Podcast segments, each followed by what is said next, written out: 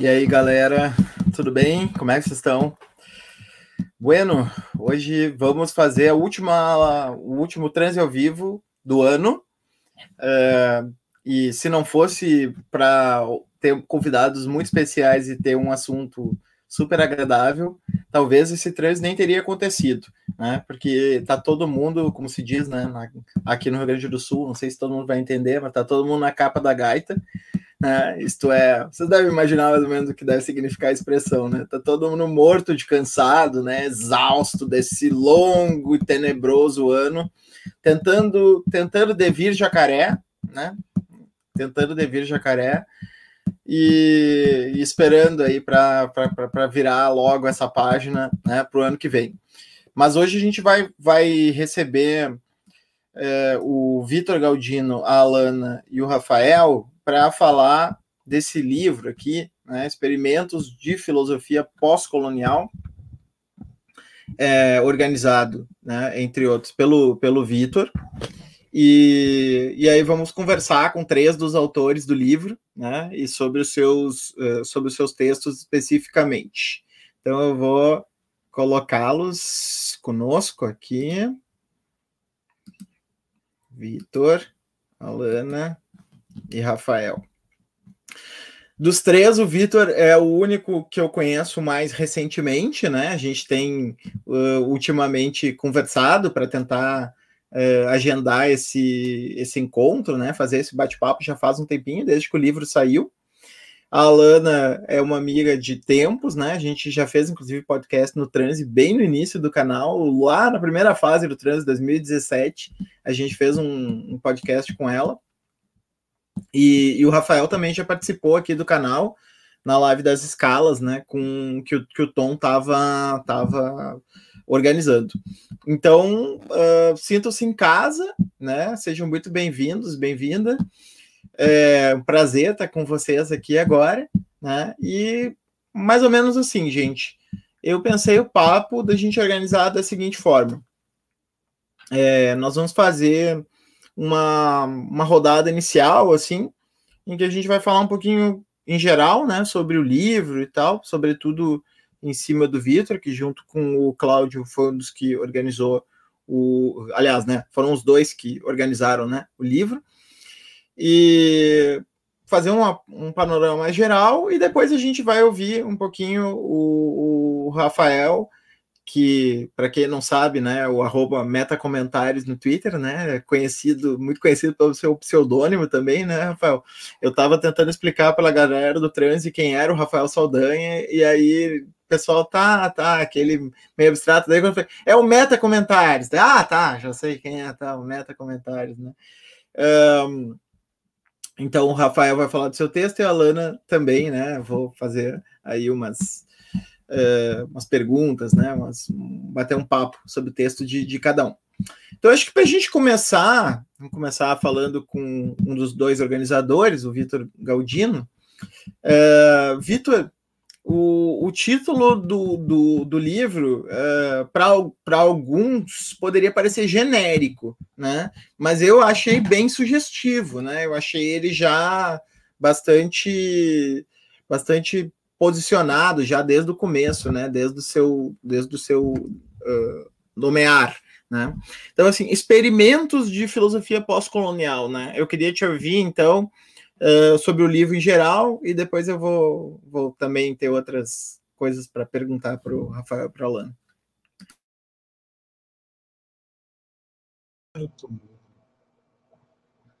Uh, boa noite. É Bom, primeiro eu queria agradecer esse espaço uh, virtual, mais um espaço ainda assim. É, esse, isso, bom, para mim é, é, bastante importante porque uma das coisas principais do livro era, era a, a, ideia era poder promover certos tipos de encontro, né, através dos textos. Né? E às vezes encontros é, entre pessoas que, bom, já poderiam se conhecer antes, né? mas se encontrar de, de outras maneiras. Falo isso, por exemplo, o caso do Rafael, que eu conhecia já há muito tempo. não, não vou dizer quanto tempo. para evitar entrar numa espiral sombria aqui, de, enfim. Mas, uh, bom, a ideia do título, é, inicialmente, é, a Lana e o Rafael devem lembrar, a gente tinha proposto no convite, o nome era uh, Filosofia Experimental Brasileira, terminou como Experimentos de Filosofia Pós-Colonial. Uh, os experimentos uh, que antes estava como experimental, a ideia era, era basicamente trazer uma perspectiva é, que remeteria a uma espécie de condição de, de, de produção do, de, do conhecimento na colônia, né? Eu, pelo menos, chamo assim, mas as pessoas podem dizer, bom, na pós-colônia, etc é, em que, bom, a, a, gente tem todas essas ferramentas que são importadas, é, especialmente Europa e Estados Unidos, por causa da filosofia. Né? Imagino que para boa parte das chamadas ciências humanas seja parecido. Né? E e daí a ideia era tentar desviar um pouco dessa questão, por exemplo, sobre como fazer uma filosofia brasileira, em termos de uma filosofia que é propriamente brasileira e que teria algo de uma espécie de abordagem meio essencialista da coisa, e pensar mais como fazer é, é, filosofia, dado o fato de que a gente não tem é, tudo, digamos assim, feito do zero por nós aqui. Né? A gente tem o que é importado lá de fora e que a gente pode desmontar e refazer e modificar e, enfim, se apropriar de várias formas e a gente também teria os nossos é, outras coisas aqui, né? Então a gente tem textos, por exemplo, que vão trabalhar com jongo, tem textos que vão falar de subúrbio da quebrada, tem o texto da Lana, por exemplo, fala das ocupações. Então uh, tem textos que falam de terreiro e da herança uh, das mulheres negras africanas no Brasil. Então, tem é, uma série de, de, de, elementos que não são exatamente importações é, teóricas, conceituais europeias, e que a gente usa a ideia da experimentação era isso, era, era como fazer algo é, na, numa lógica meio que da, da gambiarra mesmo, assim, né? de, de, de, apropriação, de você poder né, uma lógica também um pouco do, do remix, né, é, para usar um termo que faz sentido em certo, mais acessível a certos meios, mas enfim. É, e o pós-colonial foi é, uma maneira de. Bom, essa, essa é uma das maneiras, né? Eu acho que a gente não queria entrar muito numa discussão sobre qual é a maneira, qual é a expressão mais apropriada, se é decolonial, pós-colonial, anticolonial. Eu, eu pessoalmente tenho as minhas uh, preferências, mas eu, bom, eu trato elas como meras preferências mesmo, assim, sem um grande significado. E a gente ficou com o pós-colonial tentando trabalhar um pouco uma coisa que às vezes aparece, que é, é pensar esse pós como algo que remete a um outro registro de temporalidade. Né?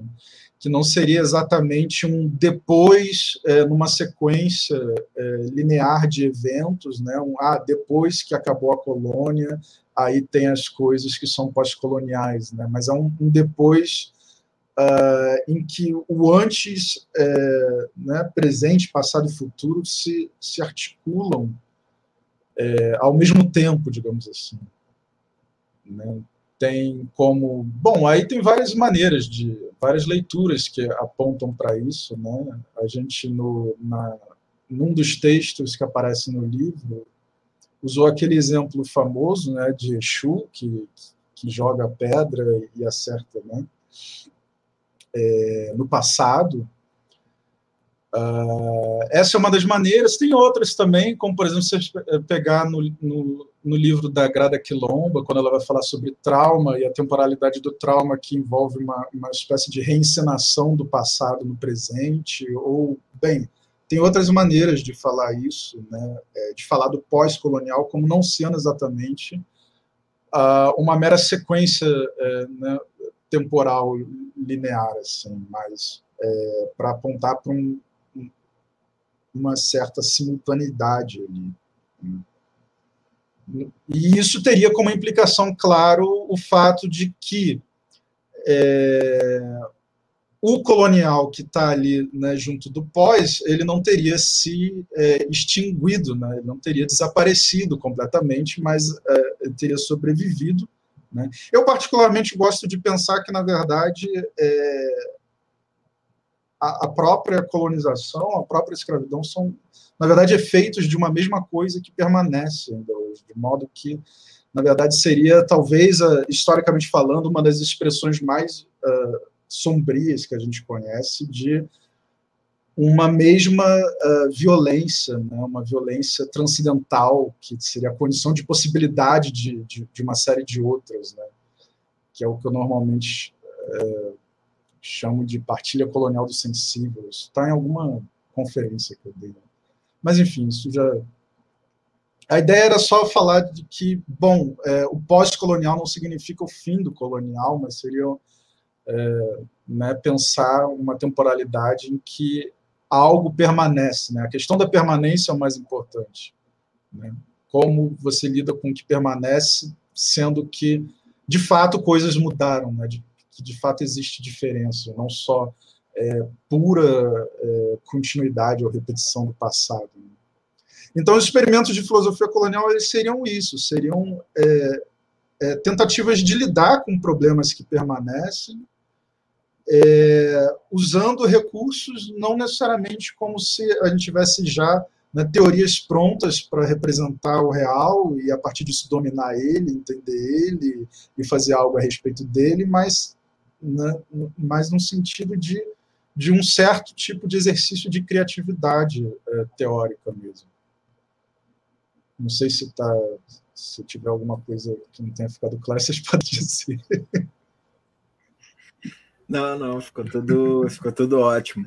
É, Alana, eu queria te ouvir também um pouco sobre para a gente começar, né? Começar pelo começo, começar pelo título mesmo, né? Eu acho que, que no teu texto particular o, o conceito de experimento, né?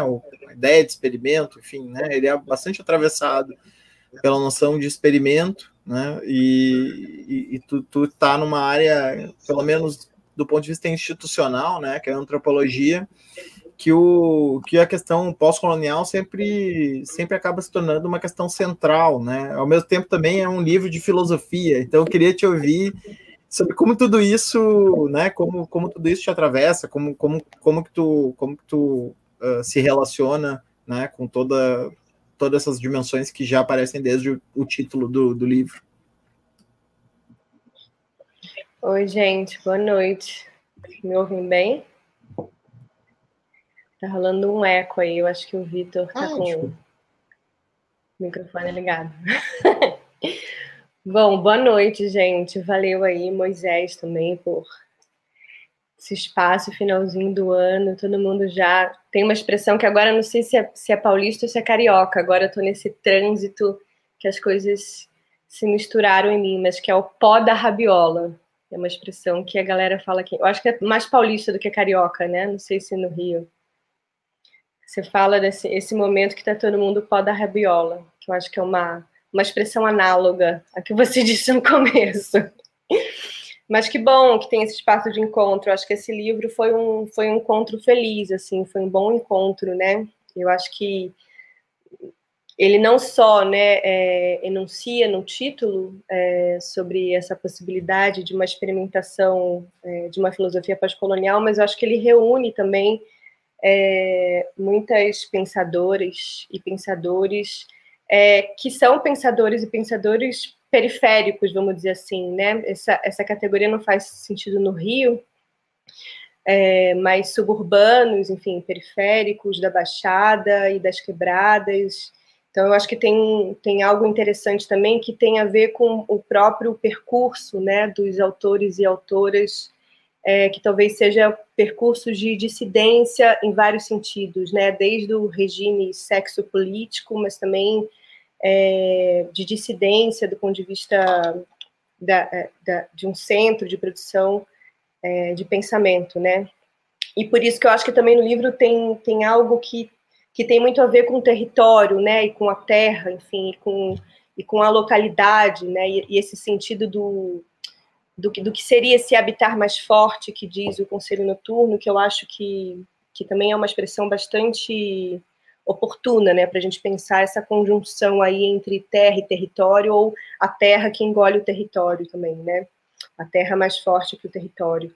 É, essa, enfim, eu sou meio uma gaiata, né, na filosofia, porque eu sou uma antropóloga, e eu, eu acho que eu sou super antropóloga no sentido disciplinar, mas eu gosto muito de um, de um movimento mais contemporâneo da antropologia, é, que obviamente, né, tem é, o Eduardo Verde Castro aqui no Brasil, que, é, que trouxe muita coisa para cá, desde o do final dos 80, começo dos 90, né? Que eu acho que essa essa ideia de, de que antropologia é uma filosofia com gente dentro. Eu gosto muito dessa formulazinha porque para mim me importa muito pensar uma, uma etnografia, né, uma possibilidade de encontro, enfim, é, de saberes que tem a ver com é, pessoas pensando sobre as suas próprias vidas. É, eu acho que é, o meu trabalho tem muito a ver com isso, né? Enfim, a minha tese, um pouco esse textinho que tem, que tem no livro, é, que é um, é um interesse de saber também é como as situações de luta coletiva, né? Como a ação de luta coletiva, a situação de luta, ela é um laboratório de pensamento, né? um laboratório de, de especulação também sobre a vida e sobre o mundo. Então, acho que tem uma conversa bem importante aí entre uma antropologia contemporânea né, e uma filosofia, é, talvez, eu gosto mais de contracolonial do que pós ou de ou descolonial.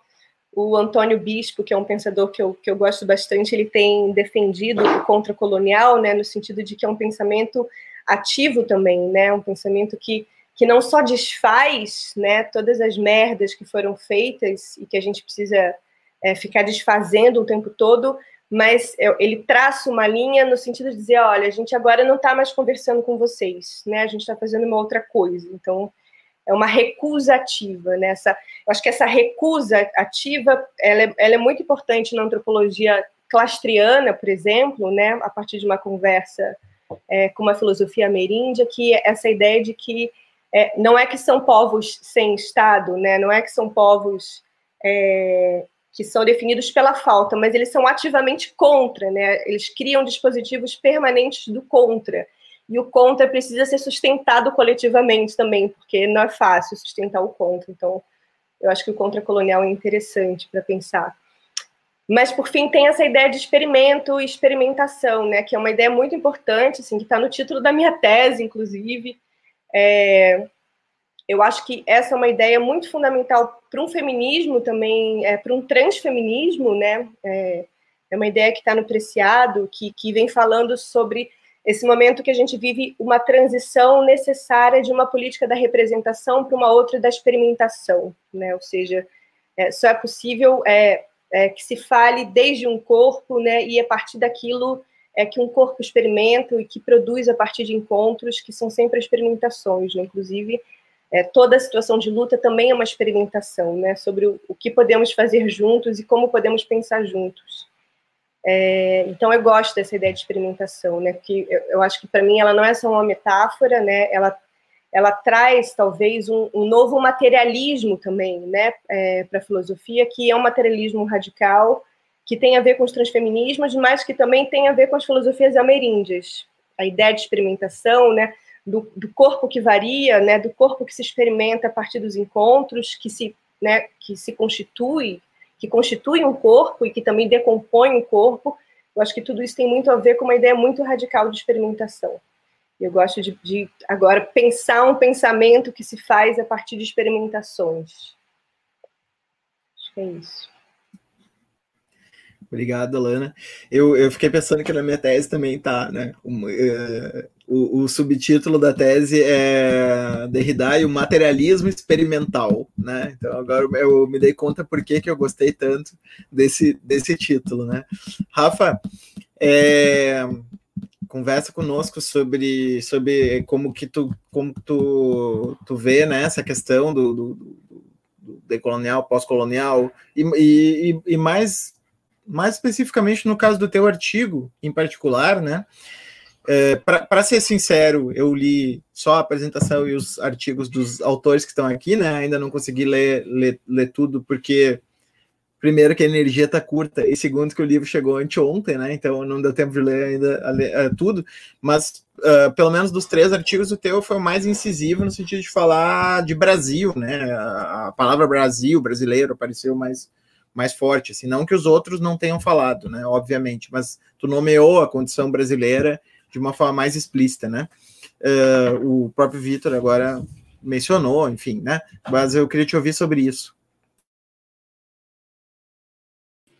Bem, é, primeiro eu queria agradecer o convite, né, o convite do Moisés, enfim, a gente, como ele falou, a gente se conhece há bastante tempo, né, a gente tem um trabalho junto, né, de certa forma, né, na medida em que é possível trabalhar junto na filosofia, no nosso GT, né, é, o Vitor, enfim, fico feliz também pelo convite, pelo livro, né, enfim, a gente é amigo, ele não quis falar, né, mas a gente entrou na junto, né, inclusive acho que foi na mesma prova de transferência, se eu não me engano, mas ele pode confirmar isso que faz muito tempo. E estou feliz também de, de, conhecer a Lana, né? Enfim, que eu, eu não conhecia, né? Estou conhecendo agora a partir do livro. Mas, enfim, só, só, só para reforçar uma coisa que eu acho que o Vitor falou, é que uma das coisas que eu acho interessante né, é justamente a possibilidade desses encontros, né? E até porque eu acho que se filosofia tem alguma coisa de interessante, tem a ver também com a gente poder conversar, enfim, trocar uma ideia, né? E, e bem, é, Sobre a questão do, do decolonial, do pós-colonial, enfim, eu, eu, eu acho que, enfim, achei bom que você trouxe, bom que você já também já me encaminhou para a questão que me toca. É porque, assim, realmente, assim, se eu for pensar, assim, no que eu estudo, no que eu trabalho, eu até, enfim, já tive uma fase, assim, né, em que lidei com antropologia mais, enfim, é um, é um tema que me interessa, mas, assim, o problema decolonial, pelo menos como ele é posto, geralmente não é uma coisa assim que eu acabo frequentando, né? Enfim, acho que são discussões que eu nem tenho assim como como me posicionar, né? Enfim. Mas apesar disso, né, eu acho que esse tema acaba entrando justamente pelo fato de que é, bem, está aqui no Brasil, né? Enfim, então assim, é inevitável isso.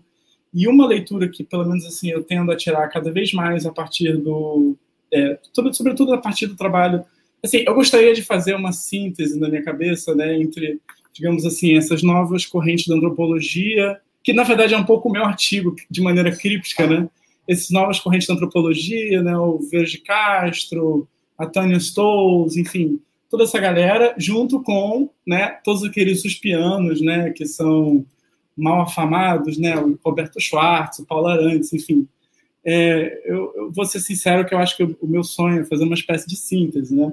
Porque eu acho que de, de duas formas bem diferentes, né? É, esses dois grupos, né, eles acabam meio que lidando com a condição periférica. É, tanto eu acho que em sentido institucional, quanto também em sentido de marginalização de um pensamento que poderia ocorrer aqui, né? Tanto que nenhum desses grupos assim tem qualquer tendência, digamos assim, nat é, é, nacionalista, né? Não é isso que está em jogo ali. Mas é, você tem ali uma grande questão de tentar lidar com o fato de que tem coisas que acontecem aqui, né? No Brasil tem pessoas que pensam. Agora, como eu, enfim, é, eu, eu sou da filosofia, né? Enfim, é um, é um, é um campo que eu cismo em ficar perto, né? É, eu confesso que assim que me incomoda muito e sempre me incomodou justamente uma coisa que eu acho que todos nós já sentimos, né? que é o fato de que a gente está aqui, né? Por isso que eu gostei muito do que você falou, Alana. Que a gente está aqui, mas a gente tá, parece que está participando assim de garupa na conversa dos outros, né? E assim, é muito cansativo isso. E assim, eu, eu vou ser sincero, eu amo ler livros. Eu não leio livros de 500 páginas, mas eu amo a ideia de ler livros de 500 páginas sobre Platão. Enfim, eu acho isso maravilhoso, né?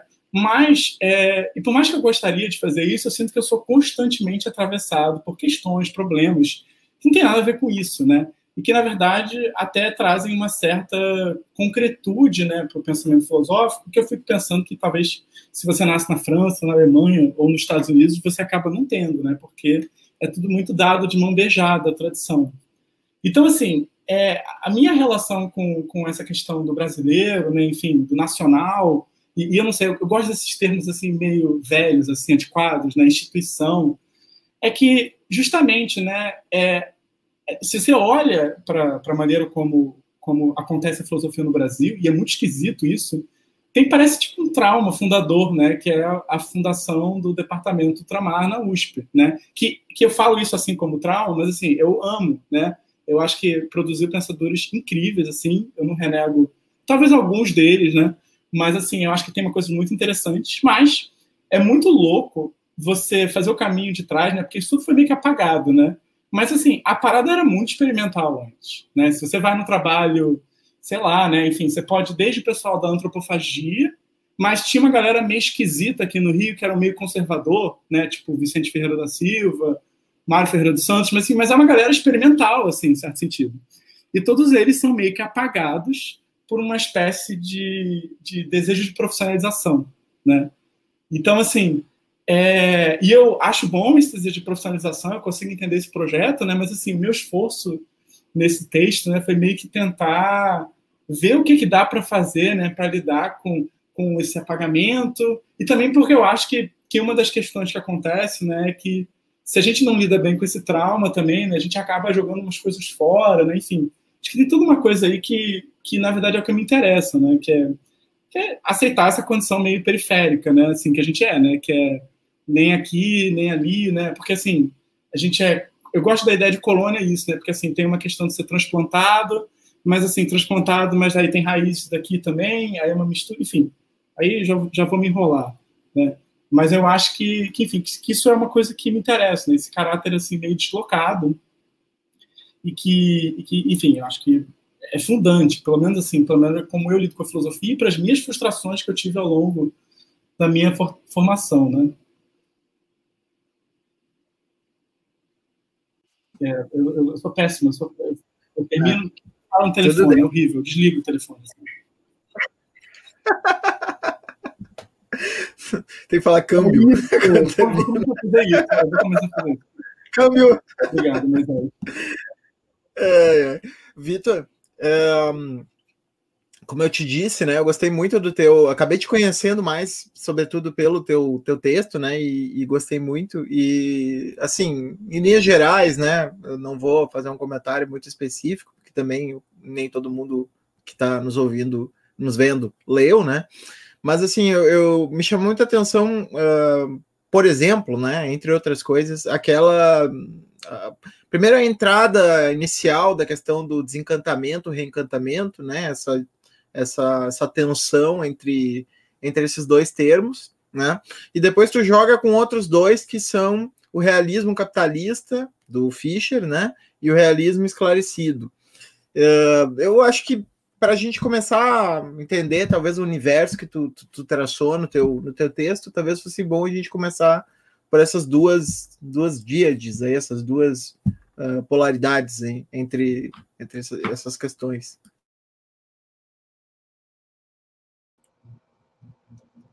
Bom, é... aliás, primeiro eu queria agradecer a Lana, porque ela me poupou de explicar a minha posição, que é essa meio inspirada em Clastres mesmo, né? essa coisa é, né, da sociedade contra, contra o Estado. Eu sou, eu sou viciado nisso, eu fico botando tudo, sociedade contra, sei lá, o racismo, sociedade se eu fosse uma pessoa pior, eu faria um artigo com um nome desse, substituindo que é contra e publicaria 20 por ano. Mas uh, a, a questão da. É, eu queria. É, eu comecei com essa questão do, do desencantamento, porque é, eu estava tentando pensar o, o, seguinte problema. Bom, é, se a gente pensa nisso como um processo de eliminação objetiva, digamos assim, da magia no mundo, então o desencantamento ele foi um, né, um, como um processo de desmagificação, ele foi um fracasso, né, porque não desapareceu. Né? Uh, algumas coisas podem ter desaparecido, claro, mas uh, muitas outras não, e outras foram, digamos, transformadas. Né? É, por um outro lado, é, isso não significaria que não há, algo que acontece no sentido de uma desmodificação, e eu queria, na verdade, pensar algo quase como, é, como um, uma espécie de força né, é, racionalista que se manifesta em certos momentos e que no presente se manifestaria, né, aí eu estava falando especificamente do, do, Brasil, se manifestaria como parte de uma uh, governamentalidade colonial mais ampla. Assim. Né? O que eu estava querendo pensar é, bom, é, a questão do desencantamento ela não é ah, fazer algo que havia no mundo chamado magia desaparecer, mas é, é também uma questão de violências sistemáticas cometidas contra corpos né? não uma abstração. E, e, daí eu tava, por isso que eu estava pensando em analogia com, por exemplo, guerras de drogas. Guerras de drogas é, é uma guerra que opera, né? ou a guerra ao terror, você tem essa abstração que está sendo combatida, mas no, no, no, no, concreto você tem basicamente um monte de gente morrendo. Né? Enfim. E, eu estava pensando, tentando pensar, guerra, é, por isso, guerra-magia nesse sentido. E aí seria como se fosse isso, um, há um conflito, né, uma, uma, um cenário de guerra, há essa força de, de desencantamento, e daí a questão do reencantamento seria muito mais. Uh, muito menos, é, quer dizer, muito menos recuperar algo que foi eliminado e mais é, é, é lidar com aquilo que ainda está aí em termos de mágico. Né? E aí você, eu bom, minhas inspirações para falar isso eram desde Wittgenstein e Derrida, com essa coisa de que a eliminação da magia é, requer também o uso de uma outra forma de magia, né? e também vários trabalhos é, é de antropologia, por exemplo, que vão apontar nos vários ambientes e, e setores da nossa sociedade como ainda tem uma série de práticas, é, discursos, crenças mágicas ali né, presentes. Né? Todas essas coisas que a gente vê, né? capitalismo e como tem algo de magia no capitalismo, né? É, né, nada de, de novo. Né?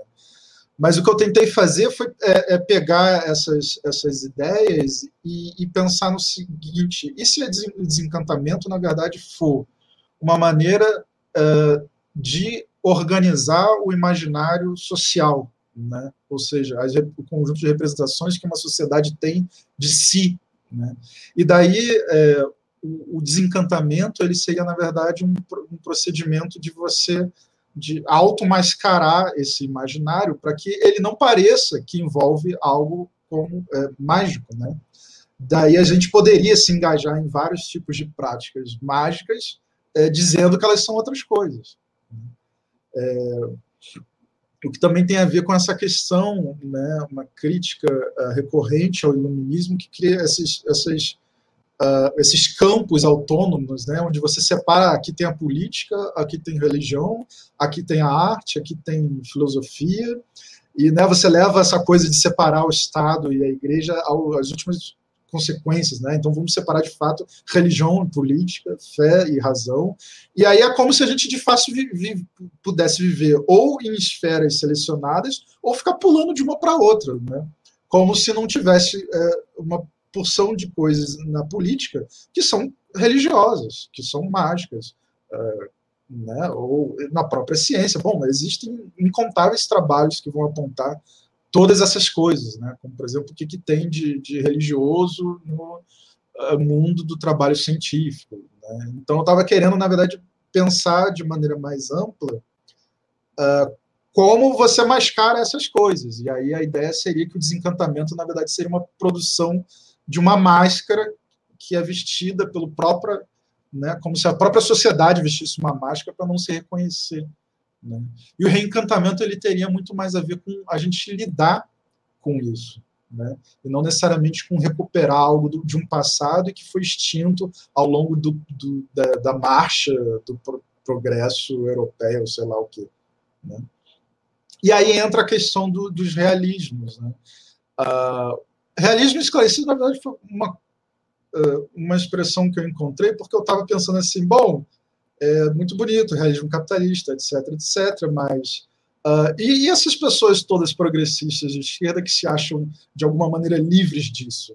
Né? É, qual é o realismo delas? Era, na verdade, é, foi assim que eu comecei a, a pensar nisso. Qual é o realismo da, né, do pessoal anticapitalista? E aí eu comecei a pensar nessa, uh, nesse tipo que, que teria a ver com a, a né, que, que envolveria questões de progresso, né, instituições, uma certa visão um pouco teleológica até da história das instituições, onde as são, né, independentemente do capitalismo, né, são, são é, um conjunto de instituições que é tido como o único possível, né, dominando o horizonte de possibilidades políticas e tal, é, né, da mesma forma como o Fischer estava lá falando do realismo é, capitalista.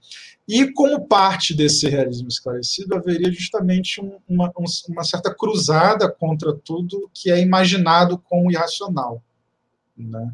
ou como aquilo que é imaginado como uma espécie de efeito ou produto de uma falsa consciência.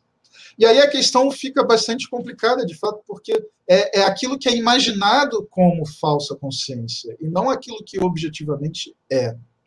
Né?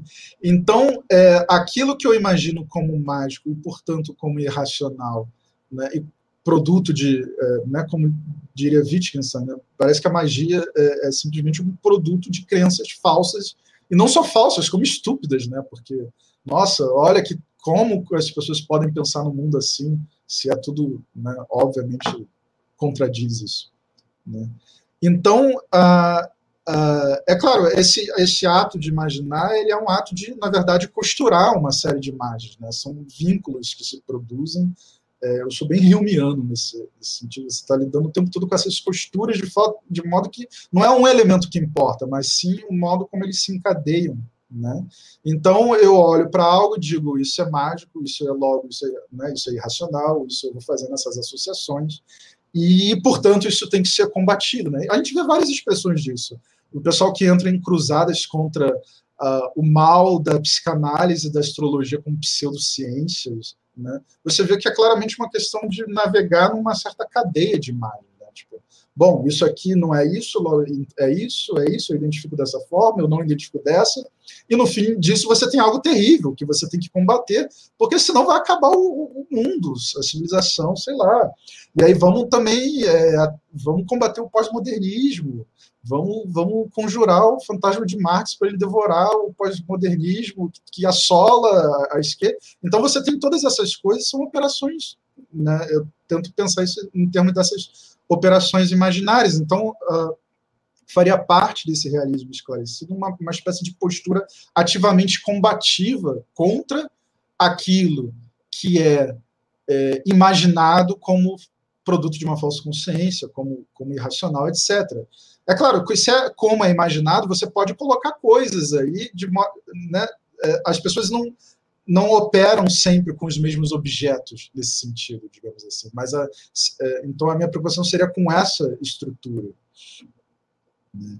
Então, no fim das contas, a ideia era tentar pensar de novo a questão do, da magia e do, do, desencantamento, só que agora num, digamos, agora o problema é mais amplo, não é só a magia, né?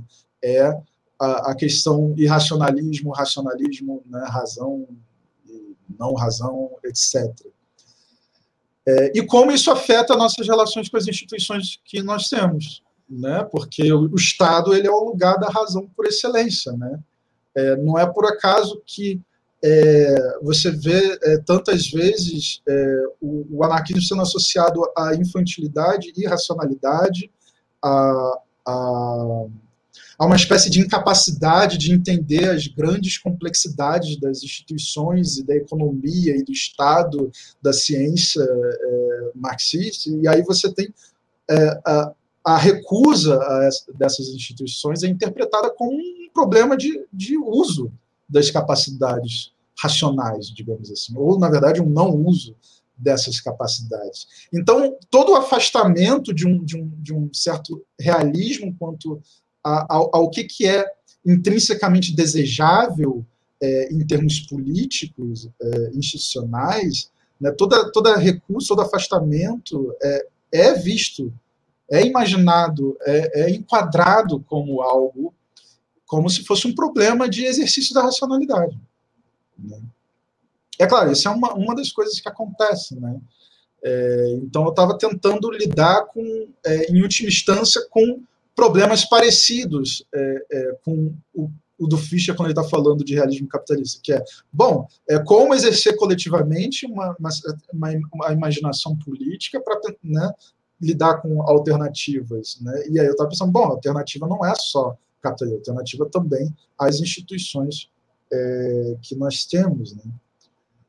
Uh, e imaginação no sentido de viver de outra forma. Né? Isso é uma coisa que às vezes é, eu sempre não digo, e as pessoas acabam confundindo quando eu falo de imaginação, não é o exercício da criatividade artística no sentido mais raso que isso é pensado, né? Do tipo, ah, eu na minha cabeça aqui vou juntar coisas, sei lá, a imaginação do, da, da, epistemologia moderna.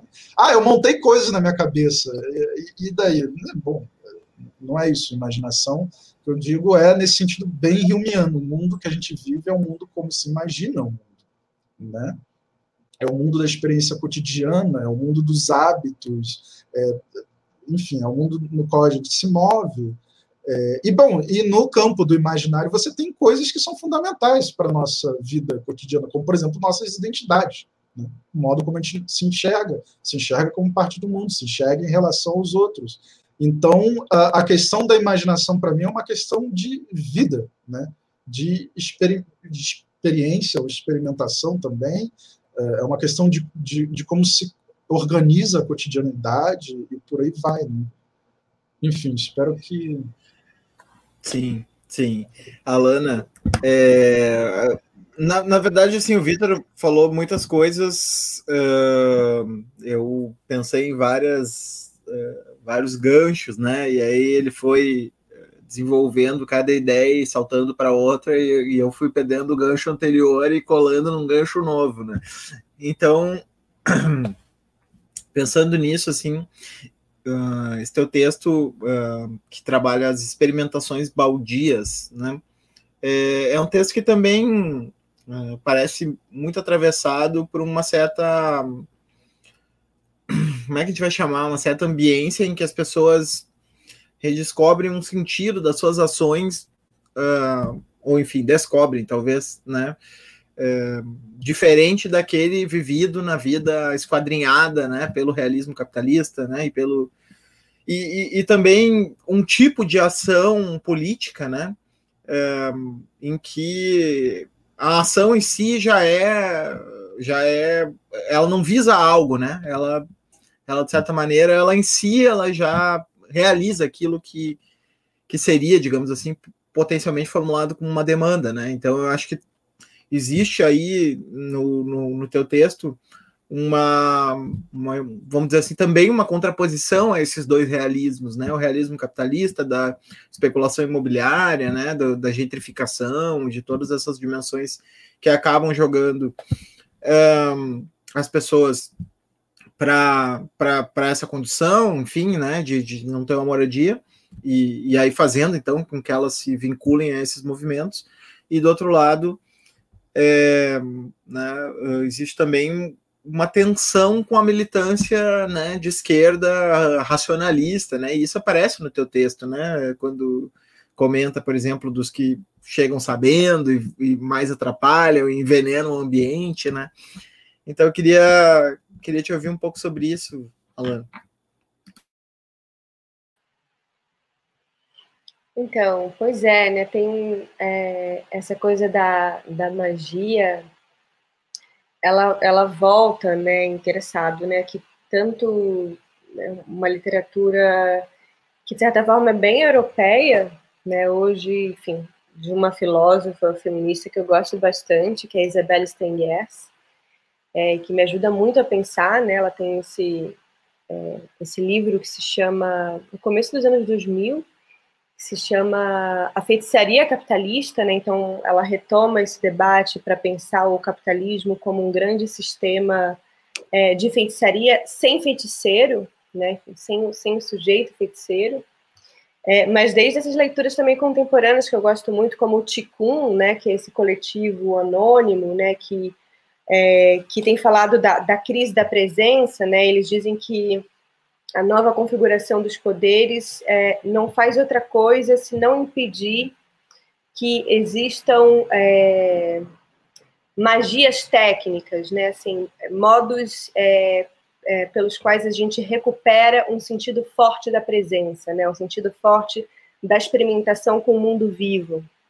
É, e, de fato, esse tema aparece para mim, é, enfim, de uma maneira totalmente inusitada, né? Enfim, eu fiz, é, fiz pesquisa e luta né, com companheiros e companheiros sem teto em acampamentos é, do MTST, coordenados pelo MTST na, nas periferias de São Paulo, que são acampamentos de terra, não são ocupações de prédio, e eu acho que isso também tem uma diferença bastante importante aí nos modos, nas especialidades e experimentações que se produzem entre essas duas especialidades. É, mas uma coisa que me chamava bastante atenção, desde o momento que eu cheguei nos acampamentos, é, o fato de que muitas mulheres narravam aquela experiência de entrar no acampamento, né, num terreno baldio, é, e elas narravam isso com expressões como quando eu cheguei aqui parecia que é, eu tinha finalmente aberto os olhos, né? Ou quando eu cheguei aqui parece que eu virei outra. Então essas narrações, né, de um, de um corpo que varia, né, de um corpo que experimenta, né, uma outra posição, né, uma outra situação é, e que se olha, inclusive, que se narra de uma outra forma, ela é muito análoga às, às, é, à, maneira pela, pelas quais as, as pessoas narram é, sistemas, em sistemas de feitiçaria que elas foram enfeitiçadas, né? que elas foram tomadas por alguma coisa que elas desconhecem, por uma força que é desconhecida, mas que de fato tem, tem, uma, tem uma força que é bastante concreta e material que é, que faz variar o corpo, né? Então não, não, tem a ver com consciência, não tem a ver com ideologia, mas ela de fato faz variar o corpo. E por isso também várias dessas pessoas, enfim, isso é uma é uma é uma fala muito comum, né? Narram a experiência dos, dos acampamentos como cura, né? Depois do acampamento eu me curei. E eu, eu fui um pouco atrás, né, desses sentidos fortes, dessa experimentação que produz uma cura, né? Que sentido é esse? Obviamente que tem trânsitos e interferências, né, é, entre uma cura neopentecostal, que é muito presente na periferia, mas também é, uma outra cura, que eu acho que é concorrente ao neopentecostal e que acontece nos acampamentos, né, que é uma cura sem um curador, né, uma cura sem um pastor também, né, uma cura que acontece nesses momentos justamente de experimentação.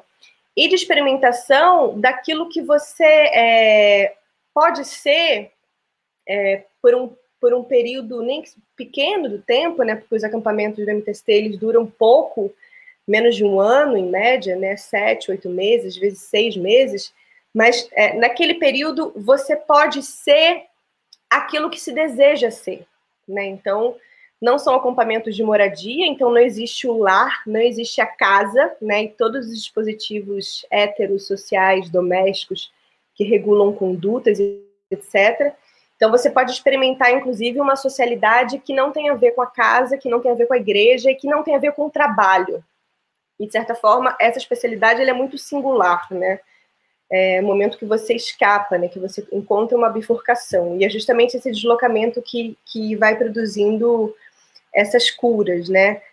É, eu acho que tem uma proposição aí muito importante e que, de certa forma, também ela é divergente, né? Eu digo... É, na minha tese eu falo muito sobre isso, né, que, que de fato é uma diferença de mundos mesmo, né? Então, enquanto os militantes da esquerda chegam nos acampamentos, né, ávidos para conscientizar, né, os pobres e fazer o seu trabalho de base que estão ali nos acampamentos, né, enfim, e com uma série de leituras super ortodoxas, né, de um marxismo que que é muito cindido ainda é, é, por essa por essa cisão, por essa essa dualidade entre infraestrutura e superestrutura, né? Ou é, entre é, é, o que seria é, necessidade o que seria liberdade, né? Então essa dualidade ela permanece, né? Corpo e a consciência, enfim, tem vários filhotes dessa dualidade que é bem moderna. Então, se, se por um lado, né, o conjunto de, dos militantes chegam no, chega no acampamento querendo conscientizar essas pessoas, por outro lado, essas pessoas estão é, tendo, produzindo um tipo de experimentação, né, que tem a ver com a cozinha, que tem a ver com o corpo, que tem a ver com curas, que ela parte de uma gramática que é totalmente diferente, né, e, e em certo sentido contramoderna, né, em certo sentido está propondo ali é, especulações, inclusive, é, de uma crítica capitalista é, que é muito que é muito forte, né? Assim, que ela é muito estrutural, né? Muito mais do que essa ideia de consciência, né? Porque de fato a feitiçaria capitalista ela está no corpo, né? Então as mulheres chegam nos acampamentos, isso foi uma coisa que me impressionava muito, né? Com relatos frequentes de um corpo paralisado, né? As pessoas chegam e falam, ó, tô tomando remédio e eu não consigo fazer mais nada, né? Essa sensação de que o corpo de fato é, materialmente ele está paralisado diante da dívida, né, diante do despejo, diante da violência de Estado, enfim, diante dos desaparecimentos, diante da violência policial, o corpo se paralisa, né, esse corpo que não aguenta mais. É, e, a, e, a, luta coletiva acaba sendo uma experimentação de cura é, disso que pode é, recuperar o apetite desse corpo, né, e apetite no sentido, inclusive, é, que faz com que as cozinhas sejam é, os dispositivos centrais e fundamentais dessa experiência. Né? Então, muitas mulheres sem teto é, gostam de repetir que ah, os militantes chegam aqui achando que o principal espaço da ocupação é a assembleia, mas não é, é a cozinha. Né? Então, e a cozinha, obviamente, é esse lugar é, privilegiado de experimentação, de experimentos, né, em vários sentidos, né, uma cozinha coletiva, aberta, enfim. Então, eu acho que existe uma, uma, uma cisão, que no fundo também é uma discordância de mundos, mundos que podem se conectar parcialmente, né, como diz a Estratégia, é, existem conexões parciais que são feitas, alianças parciais que são importantes, mas eu acho que se a gente pensar do ponto de vista ontológico, né, tanto do ponto de vista ontológico quanto do ponto de vista de uma política de experimentação, eu acho que são dois, muito, dois mundos muito diferentes, né? E o meu ponto é justamente como os movimentos sociais, o movimento social, no caso, enfim, que eu tive mais relação, que é o MTST, é, eles também vêm traduzindo essas experiências é, de um modo é, a enquadrar essas experiências dentro de um certo enquadramento que tem a ver com a demanda ao Estado, né? Assim, a demanda para moradia, a demanda para casa própria. É, enfim, eu acho que nem, nem vale a gente discutir um pouco sobre isso, mas eu acho que tem um, tem um processo de tradução que ela é feita e que ela é feita porque ela tem um certo sentido e, de fato, ela privilegia um mundo em relação ao outro, né? Então, eu tentei no meu trabalho é, dizer que existe um outro mundo e que esse mundo, ele também é produtor, vamos dizer assim, né, de pensamento e de conceitos e de, é, e de uma proposição filosófica, né, que eu chamo de uma filosofia baldia, justamente que é esse momento que acontece quando pessoas entram no terreno baldio, né, reencontram com a terra, fazem uma fogueira à noite para passar a noite juntos, mas também para pensar juntos, né, para pensar juntos sobre é, como o mundo poderia ser de outra forma. Então, acho que também tem uma, uma aposta especulativa que, que é importante aí.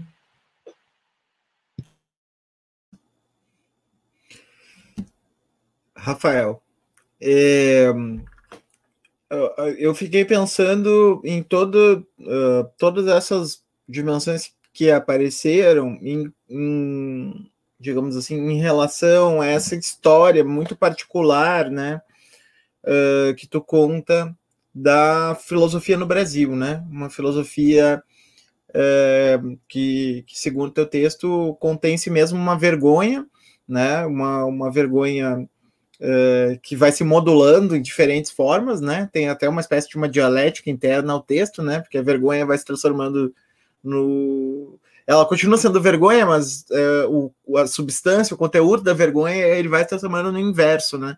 Ele vai se transformando no seu inverso. Então começa com a, com a vergonha ser atrasado, depois é a vergonha de falar em nome do, do progresso, né? E, e, e assim por diante, né? Então tem todo uma, um, um movimento aí é interessante.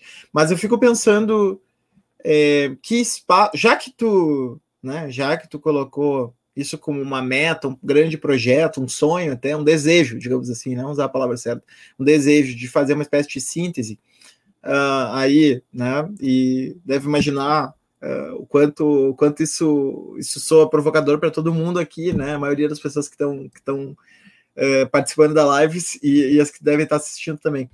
É, eu fico pensando assim, é, essa essa filosofia brasileira, essa tradição filosófica brasileira, né, uspiana e, enfim, né, que acabou gerando todos esses pensadores aí que tu citou, né? O Schwartz, o, o Paulo Arantes, né? O próprio Safatli, né? Embora um pouco diferente.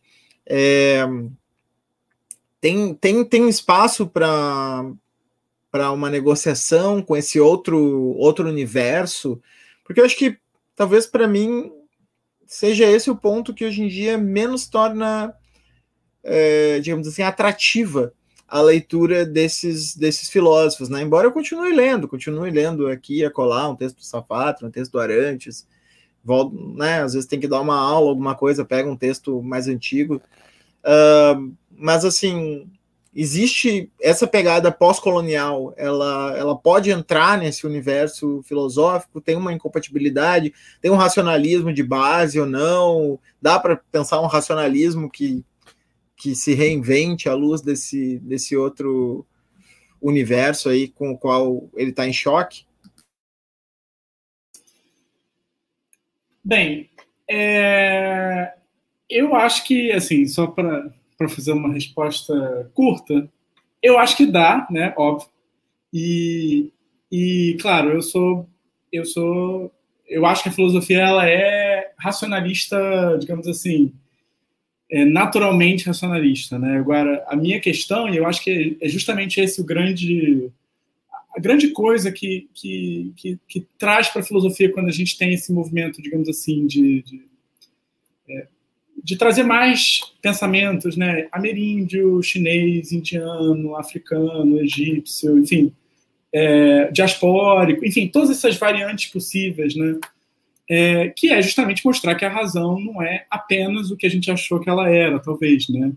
E, enfim, inclusive, não dá nem para dizer que a tradição filosófica é a tradição ocidental, né? é a mais antiga, é a mais original, né? Tem coisa na Índia e na, na China que é velho pra caralho, né? E, e, e, até mais institucionalizado, né? Se a gente for pegar o, a maneira como a tradição confuciana, a tradição do taoísmo se desenvolveu, né? Agora, é, eu acho que tem uma coisa, e isso é, o, é talvez o meu ponto, assim, de, de para começar a responder de maneira mais alongada a sua pergunta, ou talvez de maneira mais chata, é que, assim, é, eu concordo com você que essa galera, esse povo, geralmente está muito pouco interessado nessas questões. Eu concordo plenamente, eu acho que a gente vê isso a cada comentário do Schwartz sobre o Caetano, mas assim, ele tem 90 anos, ele já se aposentou, enfim, então, sei lá, né? Eu acho que em algum momento as pessoas têm que aprender com a filosofia e calarem a boca, né? Eu acho que isso é uma coisa que é importante. Enfim, e respeito muito a obra dele, né? Mas, é... então, assim, eu acho que, de fato, eu, eu, sinto essa mesma coisa que você, né? Isso, assim, eu sou do Rio, né? Assim, tipo, por que, eu vou gostar dos pianos, né? É, enfim, gente que te maltrata, assim, e, assim, eu não vou dizer que eu pessoalmente já fui maltratado, mas, assim, eu já observei bastante, assim, já conheci muita gente boa, né? Mas, assim, já observei um certo, tem um certo tem uma coisa, né? Que é irritante para quem não é de lá, né? E, enfim, então, assim, eu, eu, concordo com você, né? Por um lado, parece que eles não querem nada com a gente, né? Com as nossas questões, com os nossos problemas. E, e eu concordo totalmente, né? O Safatli, eu acho que é outra coisa, né? Eu acho que, na verdade, ele é uma coisa até meio pitoresca, né? Porque ele parece, sei lá, o tio que está chegando ali na festa, não sabe bem como se portar, mas está tentando, né? Aí vai lá e derruba uma garrafa, aí faz uma sujeira, todo mundo fica puto com ele, né? Mas, enfim, mas, ao mesmo tempo, e eu acho que isso é, é a questão, é, isso é uma questão que eu acho que é difícil, mas eu, pelo menos assim, é uma das coisas que eu tenho tentado trabalhar, é que é, eu acho que esses pensamentos, essas ideias, esses autores, é, eles lidaram com uma certa concretude institucional, eu até diria, do Brasil, que é muito interessante, né? Assim, eu penso sobretudo no, no, no Schwartz e no, no Paulo Arantes, né? Embora isso apareça um pouco no Bento Prado, eu acho que isso aparece na maneira como um Gerard Lebrun, né, que é tipo um francês uspiano, é, como ele lida com a filosofia nos comentários metafilosóficos, ou seja, em comentários marginais, é, você começa a ver, é, digamos assim, é, que aparece uma certa um certo incômodo, né, com o fato de que existe uma distância que vai ser insuperável, Né? E eu acho que você tem várias formas de lidar com essa distância. Né? Você tem gente como a Marilena, que vai dividir a carreira dela muito bem. Né? Você tem um lado sério espinosista dela e você tem um lado político. Né? Eu gosto do lado espinosista. Né? Você tem gente como Paulo Arantes, que vai dizer, né, nos anos 90, que a filosofia acabou, vai escrever um livro de memórias, que parece o George Laércio escrevendo sobre a USP, né? mas é um livro muito interessante, acho que justamente por causa disso, né? E você vai ter alguém tipo Bento Prado Júnior, né, que é o nosso, digamos assim, diletante, né, é o filósofo diletante nacional, né, que ele sabe que é tudo meio ridículo, mas ele está meio que só pairando e se divertindo, né. Enfim, agora, é, apesar disso, então, eu acho que justamente nesses, nessas questões, e eles fazem uns trabalhos historiográficos bem interessantes, ainda que muito pequenos, né, que justamente vão mostrando uma certa condição, talvez assim, de impossibilidade da filosofia acontecer tal como ela acontece, né?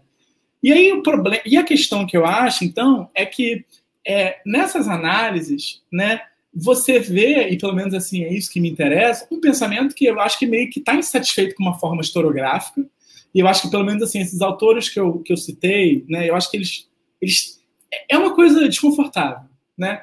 E é uma coisa que me atrai, porque se a gente pensa na filosofia, pelo menos assim, se a gente pensa, sei lá, né? Eu entrei na filosofia 10 anos atrás, né? Um pouco, pouco mais, né? E não tinha nada disso, assim, pelo menos assim, não tinha mais ninguém, assim, não tinha nada de. Não tinha filosofia, pessoas falando de pensamento ameríndio, não tinha pessoas falando de pensamento africano, não tinha pessoas é, pensando a partir de, de contingências históricas. Tinha uma ou outra pessoa ali, né? Mas assim, no establishment, né? Na instituição, você tinha historiadores da filosofia, que fazem trabalhos que eu respeito demais, que eu acho que são muito importantes, e você tinha essas pessoas meio esquisitas, né? E que eram umas pessoas, assim, até meio, e eu acho que isso é uma coisa que eu sinto, tem uma, um discurso do Oswaldo Porchat para os alunos de graduação, que é uma tentativa de meia-culpa, né? Eu até cito no, no ensaio. É uma meia-culpa ridícula, né? Porque, assim, brother, você fez a cagada, né? E você tem chance, talvez, de te fazer, mas você prefere, não faz, só prefere dar esse discurso, então tudo bem. Mas que é uma meia-culpa do tipo assim, tínhamos que ter ensinado as pessoas a filosofarem, não apenas a, a fazer filosofia. Então, assim, é, eu entendo esse, esse, essa questão, né? Mas eu acho que existe uma coisa, assim, e até para falar uma coisa que eu acho que, assim, que tem... tem assim, eu, eu sinto que tem a ver com um pouco com o que a Lana falou, mas se não tiver, ela, ela, ela me corrija. Mas, assim, eu gostei muito na fala dela que tem uma coisa, assim, de pensar com os pés, né? com os pés no sentido, né? Tipo, você não vai pensar, especular, é o cara que chega lá na Assembleia, né? Eu vou falar coisas. Quando você vai para a cozinha, quando você vai resolver coisas, e assim, eu tô, no momento eu tô me envolvendo numa instituição, né, que é o Momento Jabá, né, que é um instituto de outros estudos, e infelizmente, né, eu tô tendo que meter a mão na massa em coisas absolutamente Achei que ia falar, achei que ia falar e tá te envolvendo com a cozinha. Não, a cozinha sim, né? Enfim, mas é, inclusive, eu fiquei com muita fome quando a Lana começou a falar. Assim. Eu fiquei assim, gente, eu preciso um lanche. Né? É, mas, enfim. É, e, assim, uma coisa que eu tenho aprendido muito assim na marra por causa disso, né, é que quando você. Eu sempre fui uma pessoa péssima nesse sentido, assim, nunca militei em nada, enfim, eu sou filósofo de, de, de gabinete clássico, né? Meu sonho, né? Mas, enfim, eu estou me envolvendo com essa instituição e você vê que quando você lida com uma coisa concreta, todos aqueles sonhos lindos, né, vamos fazer coisas maravilhosas, tudo isso vira poeira, né, enfim, rapidamente. Mas coisas interessantes surgem, né? E, assim, e aí você tem coisas horríveis, né? Tipo, você participa de uma reunião de quatro horas e aí você pensa assim, caralho, uma reunião de quatro horas, né? Eu, eu passei a minha infância, não sei porquê, mas lendo Gilbert, né? Então, assim, eu tinha imagens horríveis do que eram reuniões de quatro horas.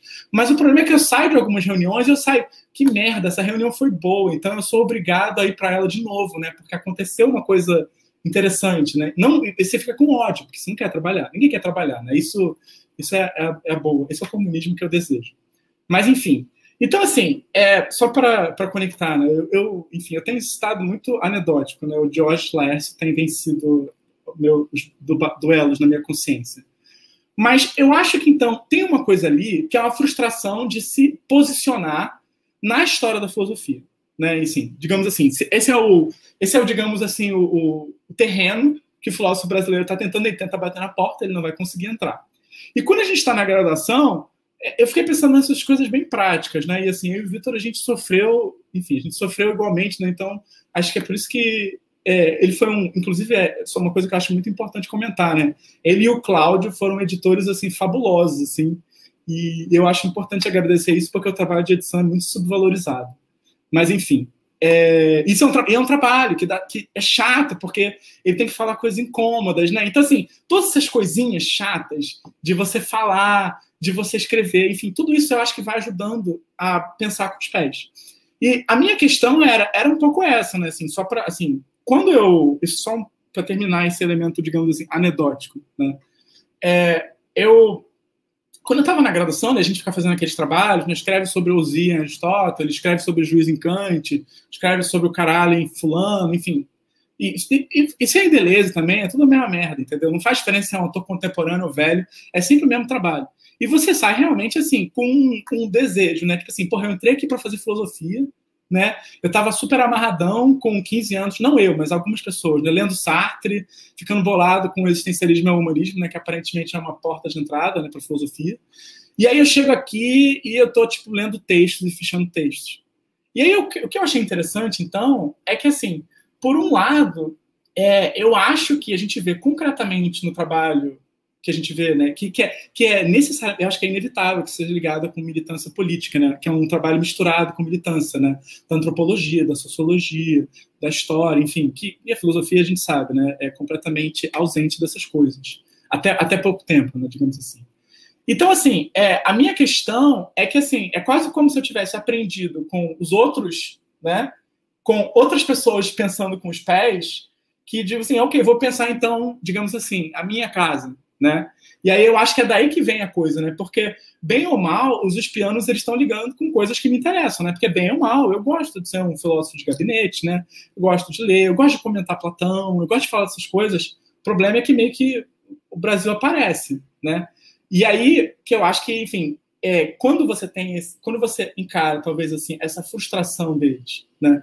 Com o aspecto institucional, como uma espécie de mapa de um caminho bloqueado, você consegue, eu acho que, entender é, por que, que alguns dos nossos desejos morrem na praia? Né? E é muito frustrante, eu acho, assim, é, entrar na universidade nesse sentido, né? porque a gente não é preparado para isso. Né? Então, assim, é, é, um pouco meio que misturar essas coisas. Assim. Então, assim, é, é, eu acho que é isso que eu tento, que tem me ajudado a pensar, né? Assim, é, não sei se, se, se eu viajei demais, né?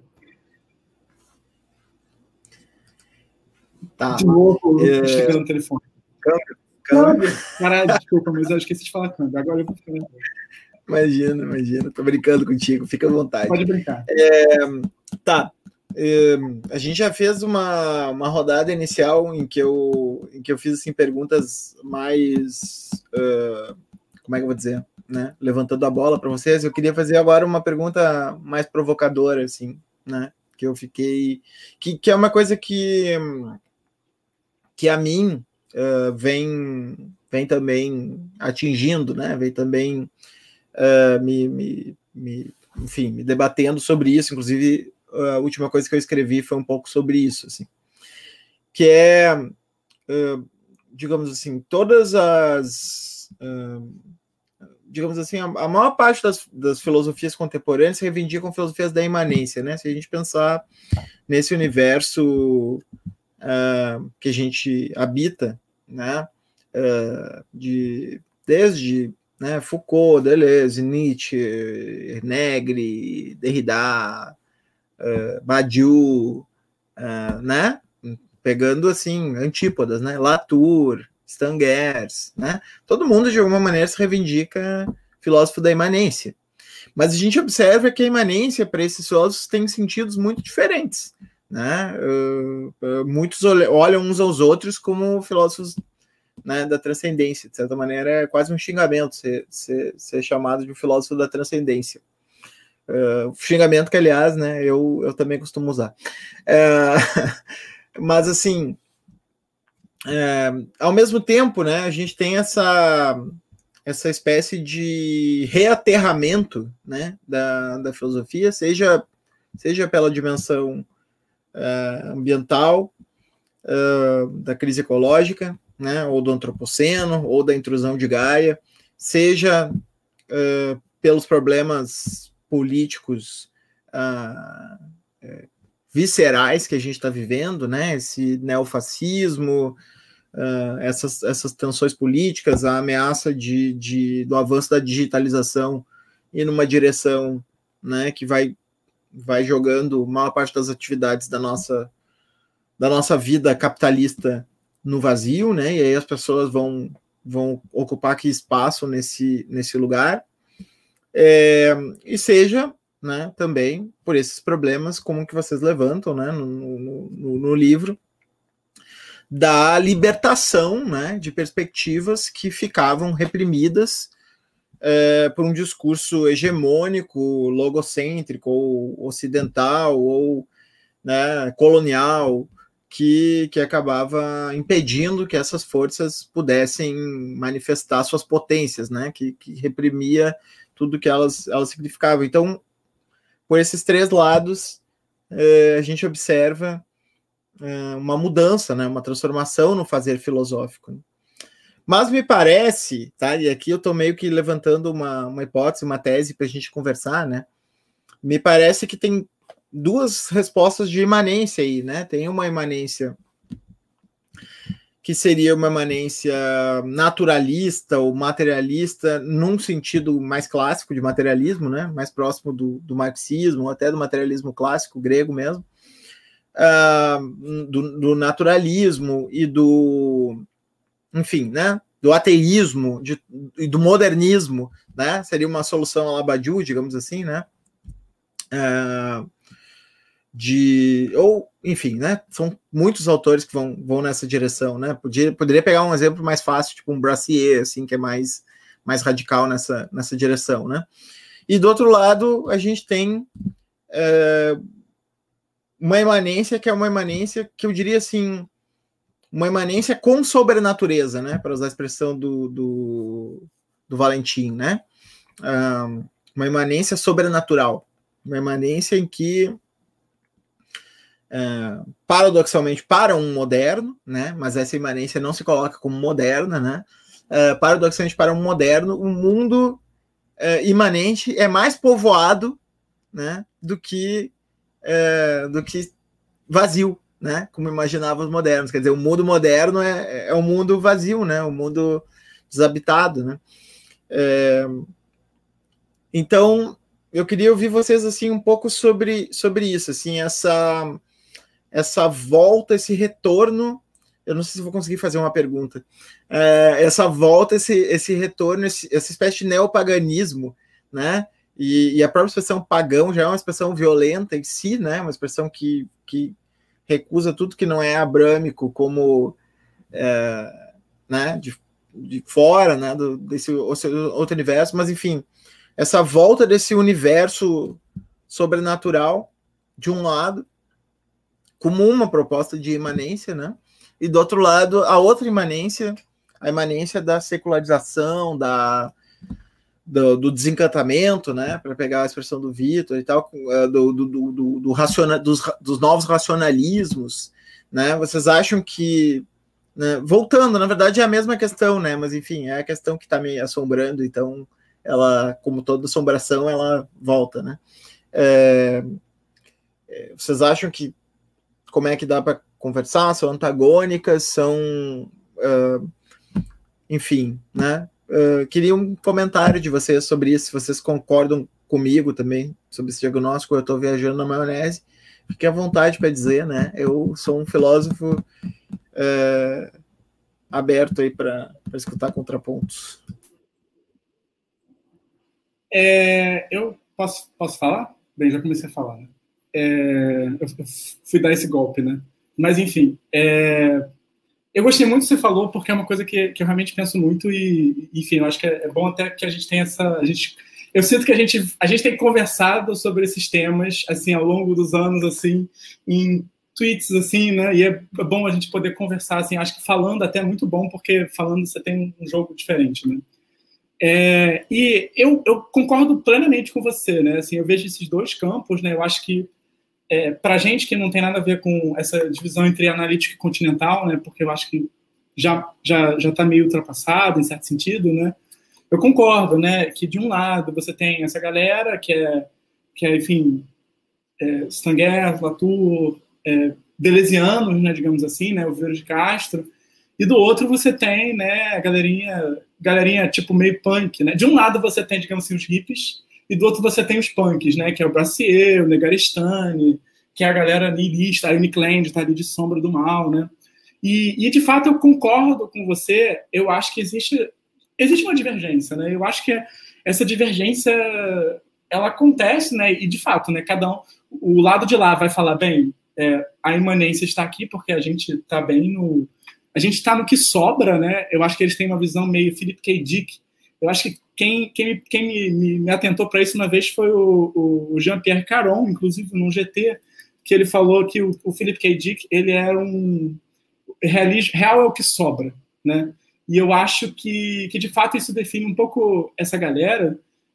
Mas, e do outro lado, né, é, você tem essa questão, né, digamos assim, do sobre, da sobrenatureza, de um mundo mais plural, né? Agora, uma coisa que eu, que eu fico tentando pensar, né, e assim, isso é outra síntese que assim que eu acho interessante navegar, né, porque eu acho que são dois, duas tradições que eu gosto muito. É, eu fiquei me lembrando de um texto, que é um texto maravilhoso de um filósofo francês, eu acho, que se chama, tudo bem, ele é europeu, né, então não faz diferença, que se chama Tristan Garcia. Né? Eu fico achando que ele é espanhol por causa desse nome, mas acho que ele é francês. E o Tristan Garcia, ele tem um texto muito bom que está num volume é, que se chama Choses en Soi, enfim, aquelas coisas que nunca vão ser traduzidas na vida, mas eu botei no ARG, para quem quiser ler em francês, eu fiz isso. Eu gostei tanto desse texto que eu botei lá, que o texto se chama alguma coisa do tipo bússola conceitual. E ele faz justamente essa, essa, essa divisão, né? E, e, a maneira como ele faz ela é justamente assim, né? Uns eles estão preocupados no caráter ontológico de pluralizar, né, os mundos, então parte-se de uma pluralidade de mundos, enquanto os outros eles estão é, preocupados em ver o que sobra, digamos assim, as análises epistêmicas das condições, enfim. São, digamos, celarzianos, é, pessoas que leem Brandon, essas coisas, enfim. É, mas o que eu achei legal do Garcia, e talvez é por isso que eu gostei, é que ele, é que ele fala uma coisa assim, que acho que assim, a posição dele é a tomar isso como uma espécie de é, posição que você varia, como se fossem pontos cegos, né? E assim, alguém até meteu ali, né? E já que a pessoa falou, eu vou, enfim, né? Vou falar. É, é justamente a ideia de paralaxe do Caratânia, eu acho que está em jogo aí, né? Que se você vê certas coisas da tradição, é, é, digamos assim, a gente tem um nome para essas tradições, porque eu não sei se eu, assim, gente, tem aquela coisa do partido animista e partido inumanista, mas eu não sei se, é, se me convence, porque tem as coisas políticas, né? Mas enfim, mas pense em nomes para tradição, né? E eu acho que, assim, de fato, tem muita coisa no mundo que aparece quando você olha com, com essa pegada, que não é só o olhar, né? Porque eu acho que isso é o jogo, né? É você se posicionar de fato, né? Com a pegada, digamos assim, multinatural, e também tem outras coisas que ficam visíveis só da pegada, digamos assim, é, neorracionalista, né? Que é como alguns deles se denominam, né? Então, assim, eu acho que, eu não sei, né? Eu acho que perde-se quando você é, escolhe entre uma delas, eu não sei, né? Eu entendo que tem, tem, tem questões, né? Porque justamente, né? São imanências muito diferentes. Mas eu fico preso nessa situação de paralaxe, né? Eu, eu acho ela meio atraente, não sei. O que, vocês acham? É muito chato lidar com os textos de filosofia analítica que aquela galera lida também, né? Tem que, tem que dizer isso, né? A Stengers diria que é uma escolha infernal não, não precisamos fazer essa escolha. Mas eu acho que, que eu acho que tem um, não sei, né? Eu fiquei muito durante esses anos agora é, tentando entender um pouco da teologia neopentecostal, enfim, isso é uma coisa, é uma parte importante da, da minha tese é, principalmente iurdiana, né, da, da Igreja Universal do Reino de Deus, né, que, que é esse neopentecostalismo majoritário, vamos dizer assim, nos termos, maior, né, nos termos do Deleuze. Porque, obviamente, que é um conjunto muito heterogêneo, né, enfim, que não tem, que não tem um centro, né, é, mas fiquei lendo muito, li muito Bispo Macedo, é, dos últimos 15 anos, né? Ele escreve bastante, é, inclusive um dos autores mais lidos no Brasil hoje. É, e tem uma coisa muito importante nesse neopentecostalismo popular e urdiano, que é o retorno do diabo, né? Assim, que é o retorno do é, dessa ideia. De fato, é um animismo, né? Eu, eu falo sobre um animismo iurdiano no sentido de que para eles é, o mundo está vivo, né? O mundo está vivo, perigosamente vivo, como diz o Clastes é, numa conversa com a filosofia é, dos Goiaqui também, né?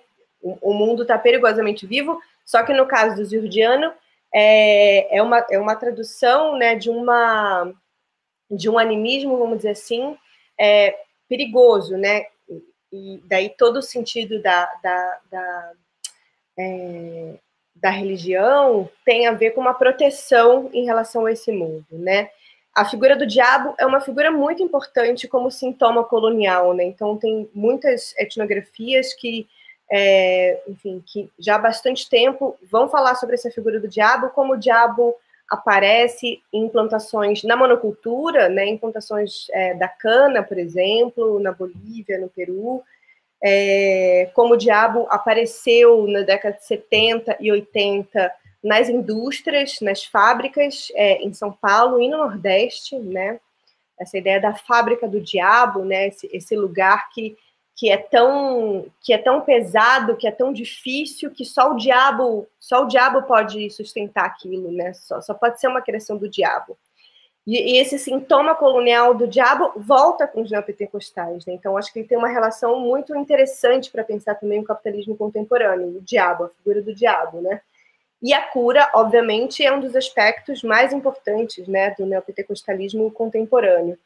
É, então, tem uma coisa aí, né, assim, se a gente pensar hoje o que, que, que, significa o Brasil, né, assim, é, e pensando a partir dos movimentos populares mais significativos dos últimos anos, é, que é o neopentecostalismo, né, é, a gente vai ser arrastado para isso, né, assim, não, não tem como ignorar, não tem como contornar, né, não tem como contornar essa dimensão da cura como uma dimensão e é interessante, né? Porque assim, a cura volta como uma dimensão central do neopentecostalismo é, contemporâneo, mas também de um feminismo negro contemporâneo, né? De um movimento indígena contemporâneo, do movimento sem teto contemporâneo, né? Então, são movimentos e lutas que às vezes são bastante diferentes e não necessariamente se encontram, mas que estão acionando, que estão falando sobre isso, é, sobre, sobre a cura, né? Sobre produzir territórios de cura, né? Que se remetem, obviamente, ao corpo, né? O corpo que, que se afeta com essas forças perigosas do mundo e que precisa se recompor de algum modo, né? Pelas relações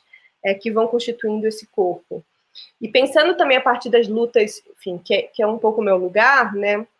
Se você, é, se você olha para o Brasil nos últimos 40 anos, ou, ou até mais, né? Assim, eu acho que é, desde é, um pouco da, da derrocada, vamos dizer assim, né, do sindicalismo do, do PCB, do Partidão, até a década de 50, é, depois daí, né, depois da década de 60, 70, enfim, o, fracasso da luta armada, enfim, toda essa ressaca que a esquerda é, radical, revolucionária no Brasil sofreu, não existe nenhum movimento coletivo é, relevante no Brasil, né? É, nenhuma ação coletiva, nenhum movimento social que não tenha sido influenciado pelos católicos, né?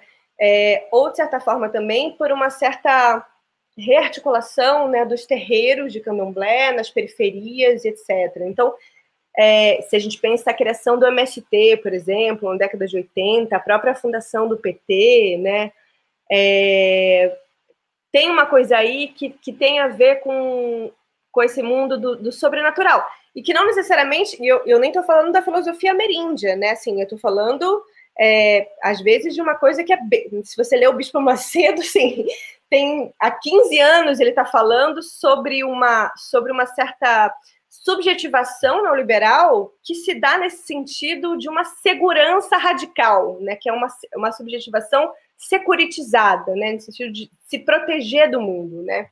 É, então, se a gente pensar no que seria né, uma, uma, filosofia brasileira, um pensamento brasileiro, eu acho que é, hoje não levar em conta né, os aspectos que não são seculares, os aspectos que têm a ver com outros mundos, assim, é, ignorar, ignorar essa dimensão seria um, não sei, né, seria estranho. Né? Então, É, eu acho que, obviamente, o que a gente tem aí é uma coisa muito mais. O Eduardo ele fala sobre delinquentes ontológicos. É, que, que, de fato, né, se por um lado tem a filosofia ameríndia, que é muito linda, né, que, enfim, que que faz com que a gente encontre, né, com Spinoza, com, que com, com Deleuze, né, enfim, uma filosofia que parte do corpo, mas por outro lado tem a filosofia neopentecostal também, né, que está falando é, de uma outra subjetivação e que também tem a ver com o sobrenatural e ela existe, né, e ela está produzindo mundos e ela está sustentando mundos, né, e ela está produzindo subjetivações também, né, que tem a ver com é, que tem tudo a ver com a biopolítica do Foucault quando fala do racismo do Estado, né? Essa ideia de que para você permanecer vivo, você precisa matar. Né? Então, um dos aspectos super importantes dessa, dessa teologia neopentecostal é, contemporânea, pensando a partir dessa sobrenatureza, é, tem a ver com a guerra, né? tem a ver com o fato de que para você viver, você precisa matar. Né? Então, não sei, tem algo aí que a gente precisa pensar é, e entender melhor, né? Que enfim, se a gente pensar o que significa Brasil, essa ideia de Brasil, né, que é uma ideia é, é, enfim, super difícil para a gente assumir, né, porque ela se confunde muitas vezes com um projeto de é, nacional e tudo mais, mas desde, desde a fundação de Canudos, né, se a gente pensa que, é, que a nossa república se funda a partir da destruição de Canudos, a partir do extermínio de Canudos, né, tem aí uma guerra colocada, né, é, que é uma guerra de mundos e que ela é uma guerra continuada e que eu acho que a gente é, talvez não, não leve tanto a sério essa guerra e que agora com, enfim, com o colapso de muitos mundos a gente vai precisar olhar para ela com mais cuidado.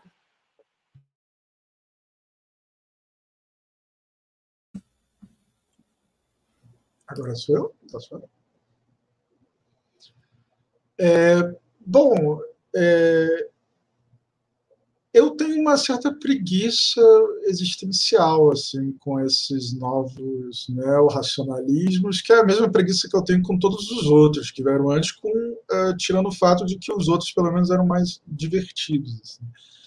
É, mas é uma coisa muito muito difícil porque não sei, às vezes eu, eu, eu não sei do que esse pessoal está está falando, ou em que mundo eles vivem. Na verdade, é isso, né? Por isso que eu acho que é uma questão de existencial mesmo. Eu, eu, eu não sei que mundo é, terrível é esse que eles vivem, uma coisa árida, esquisita, é, pobre. E aí você, como é que você vai pensar coisas ricas num, num cenário desolado assim? Por outro lado, eu acho que quando a questão é Bom, tem essas duas alternativas, esses dois grupos de, de, de né, grupos alternativos com, com, vários recursos teóricos, conceituais, etc. Bom, se a questão é qual é o que representa verdadeiramente a realidade, não sei, é, e, não acho que isso é relevante. Então, é, para mim é uma questão do que, que, onde isso te leva, né, do que se faz com isso. E aí, bem, como a Lana disse, se você está numa situação em que né, o mundo ao seu redor está sendo movido por certas coisas que desaparecem na sua teoria e que não tem lugar na sua teoria, né, você tem um problema sério, porque, bom, essa teoria claramente não está lidando, não vai lidar com isso. Né? Uh, e, por um outro lado, né, eu também acho que se você está pensando na realidade, você tem que pensar naquilo que é feito real e é feito real porque é feito ter né, uma certa densidade, digamos assim, uma materialidade, aquilo que produz efeitos. Né? Nesse sentido, eu sou bem. Uh, uma noção bem da, da, antiguidade sobre, sobre. não sobre realidade exatamente, mas. É, bom, se está produzindo efeito, ou melhor, é a noção estoica de corpo. Né? Se produz efeito, é corpo. E isso leva eles a dizerem ah, que, que, basicamente tudo é corpo. Né? A alma é corpo, a, a, ideia da justiça é corpo, tudo é corpo, tudo é corpo. Mas, por um outro lado, eu acho que tem uma, um, um bom insight se tirar daí, que é, bom, se, se, se as pessoas estão sendo movidas é, por isso, se, né, se isso organiza o mundo que a gente vive, então é real e, e você tem que lidar com isso. Se você pretende falar do real e, e, e, elimina certas uh, formas de, de realidade, então tem um, um, problema. E, bom, eu trabalho com imaginário, né? Então, a questão da, digamos, da realidade real, ela não é relevante para mim, é, digamos assim. Né? Quando você está lidando com imaginário, você está lidando justamente com é, um, uma série de coisas que tem a sua realidade colocada em questão, mas que ao mesmo tempo estão produzindo efeitos na vida, no mundo uh, cotidiano, né? quer dizer, na vida cotidiana das pessoas neste mundo aqui que a gente habita. Né? Ou habita é uma palavra muito forte, talvez, nesse mundo que a gente está largado aqui. É, então, eu acho que é, lidar com, com, digamos, sei lá, o sobrenatural é uma coisa que, bom, uh, as pessoas imaginam isso. Eu posso dizer, ah, são as outras pessoas que imaginam. E aí isso cria uma outra postura que eu acho bastante problema também. Ah, as outras pessoas imaginam, então eu vou fazer uma pequena concessão aqui e dizer, sim, claro, isso é, mas é, não tem nada a ver comigo. Eu, eu na verdade, não estou imaginando nada, eu estou aqui navegando no, no, né, no puro racionalismo. Mas uh, não, é, é só que, bem, eu também tenho as minhas sei lá, crenças mágicas, digamos assim, a minha espiritualidade, a minha religiosidade, pode não se expressar nessas formas que a gente pode identificar, como, por exemplo, a neopentecostal, é, neopentecostalismo. Que beleza. Neope, coisa neopentecostal. É, a gente pode olhar isso e falar assim, ah, são os outros que acreditam nisso, assim, mas a, a questão para mim, é, é, além de ah, o que os outros acreditam, como isso entra né, é, é na teoria, é, não, é, tem essa questão, mas a questão é e o que nós é, acreditamos, né? E, como nós é, lidamos com essas coisas. E eu acho, bom, é isso, né? Como eu falei lá no começo, eu acho que não existe um, um mundo sem magia, né? Uh, existe um mundo em que isso é mascarado para fazer, né? Para que apareça de outra forma, né? Então, bem, eu tô, estou tô respondendo essa direção porque foi meio que eu entendi da, da pergunta, que é lidar com né, né, a alternativa entre uma, uma espécie de grande enquadramento teórico em que você reconhece essa pluralidade de mundos e um outro onde você teria é, a pretensão a dizer, né, não, tem um mundo só e o resto são, digamos, representações é, e, bom, se você adota essa segunda opção, é, é, é, é, você só vai poder chegar num ponto. Você vai ter que dizer que essas representações são falsas. Né?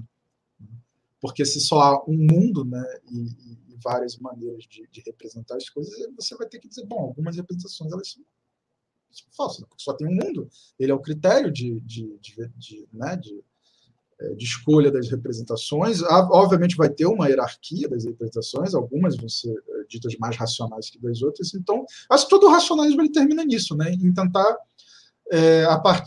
mesmo a partir de uma postura muito benévola, é, se colocar ainda na posi... numa posição é, superior, de alguma forma, por aderir a uma forma de racionalismo. Né? Se eu não Bom, é isso que eu entendi é, é, é, é da questão. Né? Se não tiver nada a ver com isso. E, e bom, é, e aí, para mais uma coisa, né? quando eu falo aqui de racionalismo, hum. eu não estou falando de razão. Né? como o Saldanha falou, a questão não é se a razão é uma coisa boa ou ruim. As pessoas inventaram esse nome para falar de algo que está em todo mundo, né? É, depois, é claro, resolveram que não estava em todo mundo. E aí, mas, mas a gente está falando de uma das funções, digamos assim, da mente humana, da alma, da subjetividade, do, do que quer que seja. Né? Então, é, não tem isso de ah, a razão é bom ou ruim. É, é bom, esse troço está dentro da sua cabeça, você que se vira com isso agora. Né? Mas, por outro lado, o que eu chamo de racionalismo significa, é, normalmente são essas formas de é, hierarquizar né, e pegar uma imagem dentre muitas outras possíveis da razão e eleger ela como a forma, né? ou, ou seja, como a imagem que na verdade é um retrato do real. Então você diz isso aqui é a razão e óbvio que todo o resto é, é irracional. Então como, né, racionalismo para mim é essa eleição de uma imagem da, da razão e a posição de uma hierarquia a partir disso, né? uma hierarquia espiritual que tem implicações morais, políticas, etc, etc. Né?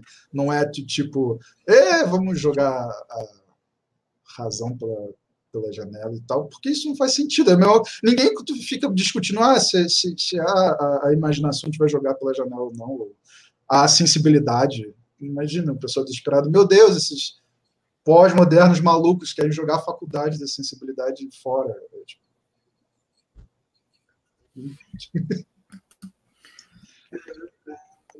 Eu, eu, imagino que, que a galera que está nos acompanhando já está tá, tá acompanhando a linha, a linha de raciocínio, mas é, para mim me chamou muita atenção é, o quanto as, as, os comentários de vocês foram, foram assim, é, extremamente é, importantes, assim, enriquecedores para a discussão, porque a gente saiu, digamos assim, de uma escala muito, muito abstrata, de um, uma disputa teórica entre campos uh, internacionais de humanidades, né, não só de filosofia, mas desse cruzamento interdisciplinar né, de humanidades, com umas partes europeias, umas partes no, no sul global, para ambos, né? Porque não adianta também a gente, uh, digamos assim, só uh, situar a coisa de um modo restrito é, para discussão política, né? Que eu acho que a gente está vivendo no Brasil, porque se a gente pensar é, no, no, na questão do, neo, do neopentecostalismo, né? Desse, dessa remagicização, né? Como o Vitor coloca no texto dele, a Alana trouxe na fala dela. É, essa remagicização do, do, do mundo é, por essa metafísica neopentecostal, onde uma sobrenatureza invade o cotidiano e a mesma farmacologia, a mesma não, né? É, assim como a metafísica ameríndia vai ter a sua farmacologia também, a metafísica neopentecostal vai ter a sua farmacologia e assim por diante, né? E a gente se vê diante de, de uma espécie de dois flancos, né, de, de, de atrito dessa metafísica neopentecostal, né? De um lado, a gente tem é, justamente o atrito com essas outras metafísicas, por exemplo, a metafísica do terreiro, que vai ser justamente por isso alvo de violência direta, né? Uh, vai ser alvo de, de, de, uma operação de não só uma operação simbólica de destruição, mas uma operação direta, física, né? Porque colide, são mundos em colisão, são mundos em guerra, né? E a guerra que a Lana falou também, lembrando Foucault, por exemplo, né? Com guerra de raças, alguém falou do Mbembe também na, na, nos comentários, né? O racismo como matriz dessa, dessa guerra aí também, né? É, mas do outro lado também uma crítica racionalista, né?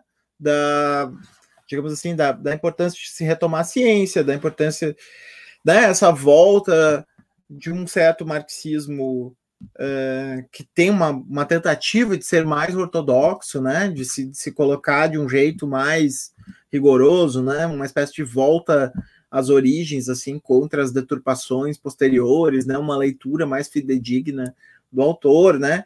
Tudo isso uh, não constitui só, uh, digamos assim, é, uma disputa no plano abstrato, né?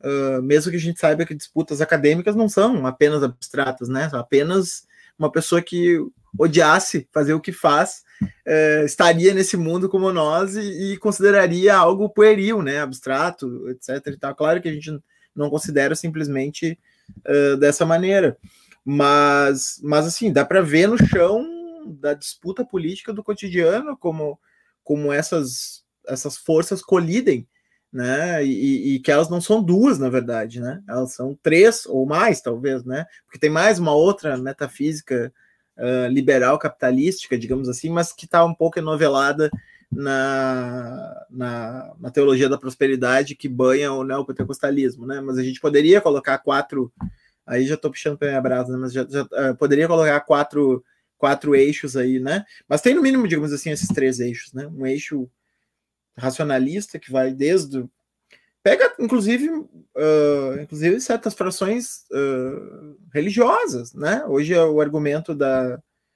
é, da igreja católica é né tendencialmente racionalista assim nessas disputas né? Vamos vamos tentar introduzir dados vamos seguir a ciência né?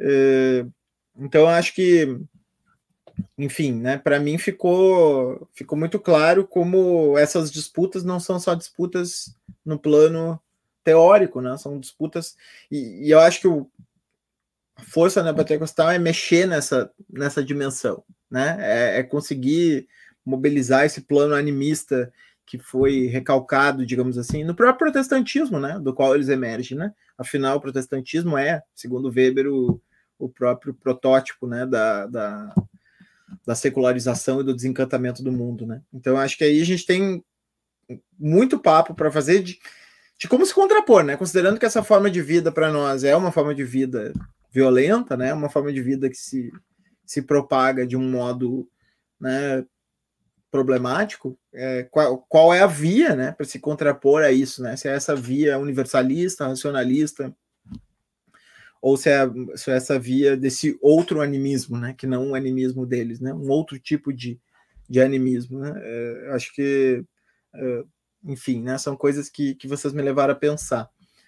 É, não sei se enfim, né? Eu não sei se o pessoal vai, vai fazer perguntas. Eu, eu tinha uma última, uma última rodada. Vocês podem continuar comentando isso que a gente está tá falando, né? Uh, fala, Rafa, fala. É, eu queria comentar. Eu, eu queria comentar, é, o, eu queria comentar porque eu acho que, enfim, eu, eu confesso assim que, que nem as pessoas que ficaram aparecendo nos comentários, eu também achei essa, essa fala da Lana, achei muito boa como você inverteu a, a direção né, do raio perspectivador. E, e, eu acho isso interessante. E eu acho que, assim, isso é uma coisa que eu acho que eu fiquei querendo falar, que eu acho que não, não falei, mas acho que é um complemento que apareceu tanto na sua fala como na, na do Vitor, é que eu acho que o que move, digamos assim, a disposição teórica, acho que são os problemas que aparecem, né? E talvez, assim, por isso que eu acho que eu fico um pouco... É, eu acho que essa forma de botar as coisas é, é digamos assim, é já endereçar o plano para como se a galera racionalista fosse meio mala, sabe? E eu não sei, eu tenho, tem gente que eu gosto ali, eu não sei se eu acho que tem essa anti-sobrenatureza nessas pessoas, inclusive são todos assim, Lovecraftianos, malucos, enfim, é, tem, eles também têm os espíritos deles, é, e aí vai entrar um papo, ah, mas o, Love, o Spirit, sei lá, a magia dele, mas enfim, aí eu acho que é um papo já que entra já de julgar a crença dos outros, né? Que não é. Então, assim, eu não sei, eu, eu fico pensando assim, que antes de, de, de, de, se dispor nessas, nessas posições, né? Porque a própria descrição, eu não sei, eu acho que acho que fica muito, um pouco tendenciosa. E, e talvez eu seja diplomático demais. Mas eu acho que tem muita coisa que diante das, de situações que aparecem, né, que os recursos da tradição aparecem, né? É, por exemplo, uma coisa que eu fiquei pensando, né, porque, digamos assim, que o, o perspectivismo, estou pensando alto aqui, especulando assim, experimentalmente, né, para pegar o ritmo da coisa, do livro. É, o perspectivismo é uma espécie de, digamos assim, é, torção do que é uma crítica da ideologia, né, digamos assim. E pegando crítica da ideologia no sentido bem clássico, né, que na verdade não é nem o sentido que está no Marx, sei lá onde está esse sentido de crítica de ideologia, mas está em algum lugar. E, e, ainda, e assim, é realmente incrível o quanto de coisa que aparece, como ficou claro nessa coisa de aplicar essa, digamos assim, esse tipo de crítica ao, ao neopentecostal, né? Que você vê de fato, né? Você leva a sério o que, que é isso, né? O que, que é o mundo que aparece quando você leva a sério aquele mundo, né? Mas assim, eu fico assim pensando assim, isso, significa que o, o digamos assim, a crítica da ideologia tradicional é absolutamente problemática ou que é uma questão também de que ela não pode ser aplicada em todas as situações? Porque tem algumas circunstâncias em que você pensa que, bem, ok, isso me ajuda a ver alguma coisa e me ajuda a agir sobre essa coisa, né? Claro, eu, eu concordo com todos vocês que, digamos assim, essa, essa leitura tradicional, racionalista, materialista, dessa tradição, né, ela pode ter uma tendência de fechar mundos, né? Porque a, a, crítica da ideologia ela se vê delimitada pelo, digamos assim, pela ideologia de quem está operando a própria crítica. Mas assim, uma coisa que eu acho interessante é, e que não entra, eu acho, nesse feixe, nesse espectro de crítica animista, mas que eu ainda assim acho que libera potências, é se a gente pensa a crítica não como uma, uma espécie de operação de, de, de, juízo, né, de submissão, enfim, mas assim como uma espécie de, de liberação de possibilidades a partir da, da, delimitação de que aquilo é apenas uma situação atual, né, digamos assim. de que aquilo é condicionado, de que aquilo tem certas determinações, enfim, são análises, são descrições, né? Então, assim, é, elas podem ter o seu valor, mas eu acho que, de novo, né? Eu acho que o Vitor marcou isso muito na fala dele. Valor depende do problema, da situação que acontece, né? E que você vai se posicionar. Então, eu fico pensando nisso, né? Eu não sei, eu, eu talvez é porque eu goste é, de, de, circular um pouco, e eu acho que não tem essa sobrenaturalidade. Essa, essa é a coisa que eu. Não tem essa antissobrenaturalidade, sabe?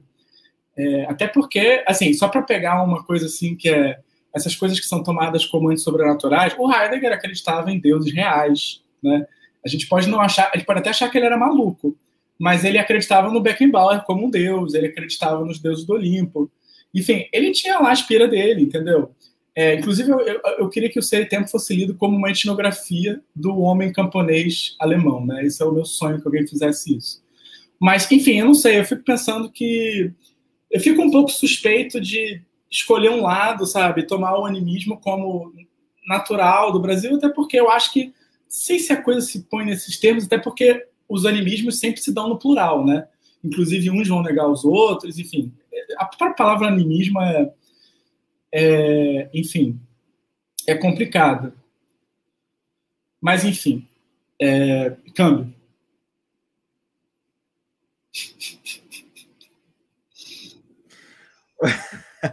Posso falar, Alana? Você pode falar? Pode, pode. Vai lá, vai lá. É, não, de fato, você, é, é, Rafael, você tem razão. É, tem, esse pessoal também está ali com, lidando com seus espíritos e sabem os deuses o que mais ali. É, tem essa coisa Lovecraftiana que, bom, eu acho ridículo, mas ok. Mas só para marcar, eu também acho. É assim, do Brasil, a pessoa tem que ser Lovecraftiana para ter um espírito, eu acho meio zoado, mas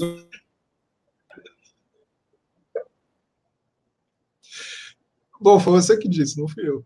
Não, mas eu gosto do, do polvo, gente. Tem essa, os Lovecraftianos resgataram um pouco essa figura do polvo, né? Do, do animal, enfim, dos tentáculos, que eu acho, eu acho ela legal.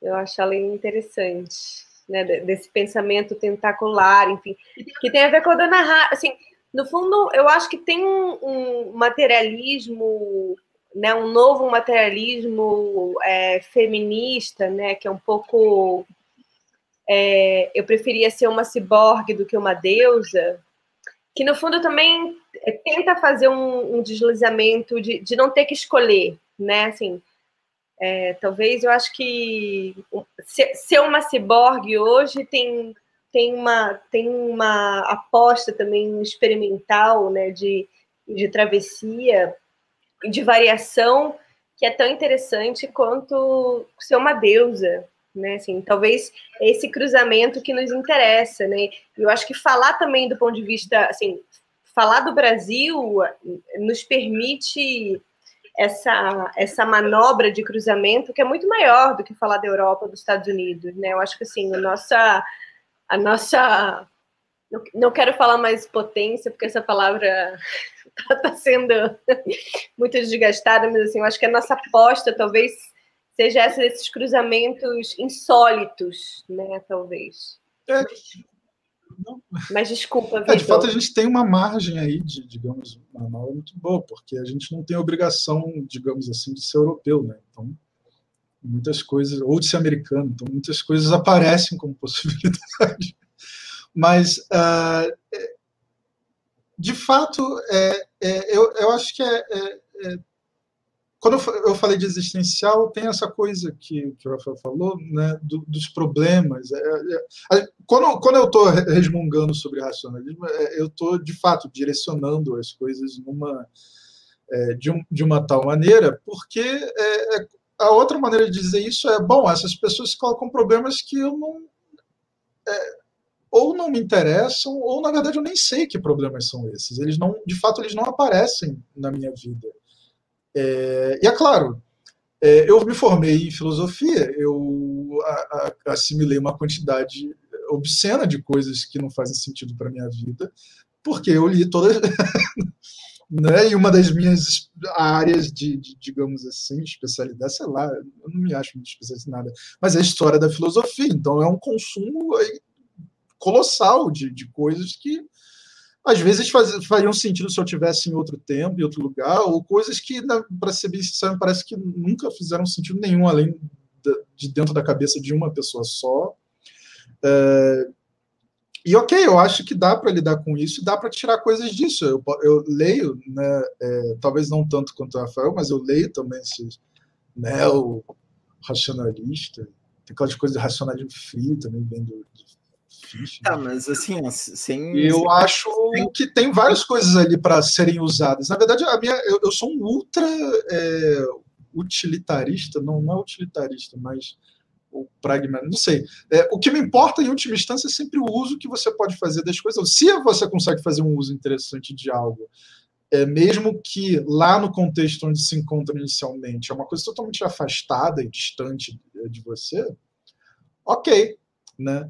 É, é claro que isso é, envolve um princípio meio da, da impossibilidade de, ou, ou, da indesejabilidade de descartar absolutamente tudo, né? porque tudo, em última instância, pode ser reciclado, reutilizado, é, apropriado de outra maneira e tal. É, e eu acho que, de fato, existe, é, eu não tenho problema com a ideia de que algumas coisas podem ser descartadas é, e outras talvez não tanto assim. Mas, de fato, a gente tem essa, é, algumas coisas interessantes. Então, quando eu vejo alguém falando em pluralidade de mundos, eu olho isso e penso, bom, é, isso está mais próximo do que me interessa, está mais próximo de uma série de, de, outras coisas, né? não é só uma questão de ah, é, uma representação da realidade, é, também tem a ver com minhas, meus princípios políticos, meus é, variados desejos políticos, com as minhas experiências de vida, com as experiências que eu acho interessantes, né? inclusive como contraposição a, a este mundo né, que a gente vive. Então eu não posso, é, né, eu não vou né, essas coisas estão em operação ali. É por isso que eu disse também que a, a pura descrição do real não, não me interessa, porque ela é meio. é um empreendimento meio de autoenganação, digamos assim. É, e aí eu tenho a outra coisa que eu queria falar, na verdade, era sobre a questão da crítica da ideologia isso foi uma, uma questão muito difícil que eu lidei no doutorado, porque uh, eu comecei a, a, a ir a trabalhar com a questão do imaginário social para não falar de ideologia. Né? Para tentar, digamos assim, visualizar as coisas de uma outra forma que não me levasse para os mesmos lugares que é, para onde iam as pessoas que normalmente estavam é, lidando com a questão da ideologia. E, por outro lado, eu acho que existem vários tipos de crítica. Assim, alguns eu sou super favorável. Eu eu fico vendo, lendo e vendo. Eu assisto muito mais do que leio. Zizek, por exemplo. É, e fico lá, é isso aí, vamos, ideologia, ideologia. É. Mas, às vezes, quase. Eu passei uma época que eu diariamente via vídeos do Zizek falando de ideologia. Então, é, eu, eu acho ótimo, porque é, parece uma boa maneira de, de, de, de lidar com, com a com a vida, né? De, de, perceber como certas coisas se entranham até no mais banal, no, no cotidiano, é, essa coisa meio quase que paranoico, delirante, né? De ver ideologia em todo lugar, mas bom, isso dá para fazer muita coisa interessante com essa paranoia, né? E eu nem acho que é tão paranoia assim. Ah, quer dizer, eu posso estar dizendo isso porque eu sou já virei um paranoico, mas Uh, mas, por outro lado, a outra coisa que eu tive que lidar é, é bem, é, ideologia parece ser, né, como pelo menos Marx e Engels estavam lidando ali, um, um, fenômeno que não é universal, né, que não está em todas as sociedades. E isso foi um dos motivos escolhidos da questão do imaginário, porque eu pensava assim, bom, se eu estou aqui lendo todas essas etnografias sobre as populações uh, eu não, eu não vejo onde se encontra uma questão sobre ideologia aí, mas eu posso trabalhar com questões uh, envolvendo imaginário, por exemplo. Né?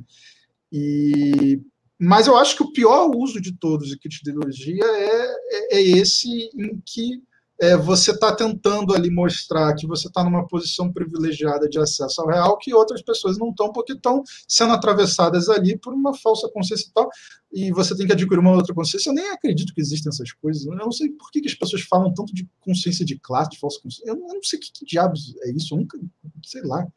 Mas, de, de qualquer forma, é, é, esse eu acho que é o pior uso, mas eu acho que ele não é, é o único. Assim, né? Eu levo muito a sério os, o né, a crítica de Germain, ou o próprio Zizek, hoje em dia falando de, de, ideologia. Eu evito ao máximo falar disso.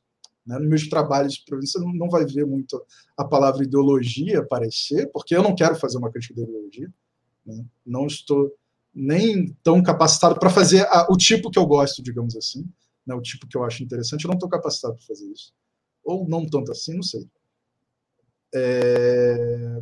Mas é, é, é isso, né? Tem o, o, tipo mais comum, mainstream, digamos assim, para mim é absolutamente é, terrível, mas há outros que eu acho que são interessantes, e justamente porque eles não estão preocupados com essa coisa meio, ah, então vamos é, é, acessar o real por trás das aparências. Né? Eu adoro, por exemplo, essa, essa coisa do Zizek, de, de, quando, ou quando ele está falando, por exemplo, do Matrix, né, do filme, eu quero a terceira pílula. que é essa coisa de ver como, na verdade, a, a, a, ideologia é parte do real.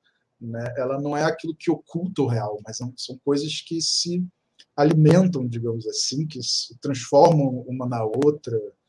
Né? Eu tinha uma outra formulação é, boa sobre isso que eu li recentemente, mas eu esqueci. Mas é, é basicamente essa recusa de entender a to, tudo que envolve ideologia, que não é só a descrição de suas operações, mas também o que se faz quanto a isso, né? quem está lidando com isso, quem não, quem é o sujeito que está sendo afetado por isso, quem não. Então, tudo que envolve né, esse termo ideologia, né, é, quando não envolve é, essa oposição entre ideologia e real, aí eu acho bastante frutífero, interessante, porque eu acho que dá para fazer coisas melhores com isso. Assim. É, é, é, é eu sou isso, eu tô, me interessa sempre o uso, né, e para onde você vai quando adota um conceito, uma teoria, uma imagem, etc, etc, etc. Né? Nada de descrição da realidade.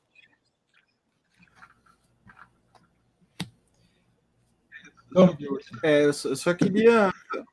Eu só, eu só queria fazer o comentário que é, a gente tende a situar os, os, problemas muito. Como a gente tem um grupo de trabalho, digamos assim, para além de. ou grupo de estudos, de pesquisa, como se queira chamar, um ecossistema de, de, de pessoas que a gente conversa, a gente tende às vezes a situar o, as polêmicas no interior desse, desse ecossistema. Mas, na verdade, a gente está, quando está falando dessa galera, a gente está falando das pessoas mais legais, né? Então, assim, eu estava brincando com o Rafael que quando ele pegou os exemplos dos neorracionalistas, ele está pegando aí galera que é nossa amiga, galera que já veio discutir aqui no trans, inclusive. E, e, que né, não tem problema nenhum. Esse pessoal tem sobre a natureza, esse pessoal sabe? Dá para conversar, é aberto e tal. Agora, se a gente bota o pé no chão mesmo, assim, né, Rafael? Pega o, o dia a dia da filosofia, né, institucional, né, que essa coisa desgraçada de qualquer universidade federal, mesmo ou, ou particular, vai olhar os departamentos de filosofia, os professores, né, assim, esses do cotidiano mesmo, né? Esse pessoal aí que, que sei lá, só escreve sobre canto, só escreve sobre sabe, algum problema analítico ou, ou Wittgenstein, ou sei lá o que, vai falar de, de, de filosofia pós-colonial, a coisa fica mais complicada, né? Assim, então, não dá para a gente ser tão generoso de tomar como paradigma do racionalismo é, essa galera que está que, que tá discutindo conosco aqui, junta, sabe, para, para e passo, e, e, tenta levar a sério o máximo possível, embora tenha uma posição deles divergente da nossa, né? Eu acho que, assim, sempre, normalmente quando eu endereço a coisa para esse naturalismo ou, ou enfim, né, para essa perspectiva mais ortodoxa, é numa direção muito menos banal, ou melhor, ao contrário, muito mais banal, né? É, muito mais do cotidiano. Quer dizer, dito pragmaticamente, né? Alguém até nos fez essa provocação nos comentários. Manda para uma revista Qualisa um, um, um artigo de filosofia sobre Davi Copenau, entendeu? qual é a chance dele voltar com um não cravado na testa e dizer que aquilo não tem pé nem cabeça? Assim? É uma chance alta, né? Bom, a gente pode pegar uma revista boa, que tenha um bom editor, que encontre pareceristas capazes de fazer esse diálogo, esse debate e, e que saibam do que está falando. Mas qual é a chance disso acontecer real? Né? Assim, é, é uma chance baixa né? É uma chance pequena. Então, assim, é, é, é, eu acho que, que talvez assim a última coisa que eu queria ouvir vocês, né? Porque como, como eu já disse aí para o pessoal, eu já estou super cansado, não pela, por esse papo delicioso que a gente já está pensando aqui, como é que vai prolongar, se vai ser em outra live, se vai ser né, em, outros, em, outros, em outras instâncias. Uh, eu adoro conversar sobre isso e, estou adorando a nossa conversa, mas porque a energia do ano acabou, assim, né? Agora eu preciso, é, sabe, ficar em casa sem fazer nada, né? Cuidar da minha filha, tomar umas cachaça e, e ficar na praia, nem dá para fazer mais praia, enfim, né? Uh, então eu queria ouvir um pouco vocês, uh, e até tinha comentado isso com o Vitor antes de, de a gente começar, antes, né, lá nos papos prévios a, a esse papo, do, dessa relação do, da filosofia pós-colonial com a, a filosofia institucional ou desses outros saberes não institucionalizados, né? Uh, e aí vocês podem fazer o gancho como quiserem, né? Se é o gancho tipo, que eu fiz agora prático, assim, do, do, dia a dia mesmo, do cara que tem que publicar para manter o emprego, como é o meu caso, assim, tipo, é, sou CLT, eu posso ser demitido se eu não faço isso, então né, tem, tem esse problema, ou se vocês quiserem trabalhar isso num nível mais uh, abrangente, né? Vocês é que, que sabem aí como, como vocês querem trabalhar. Mas eu queria ouvir um pouquinho essa coisa do saber, não saber, episteme, doxa, né? E, e, e todas essas disputas uh, tradicionais do campo filosófico, como é que se dão nessa interação com esse tipo de experimento que vocês fizeram na, e no caso da Lana, se quiser também colocar da antropologia, fica bem à vontade.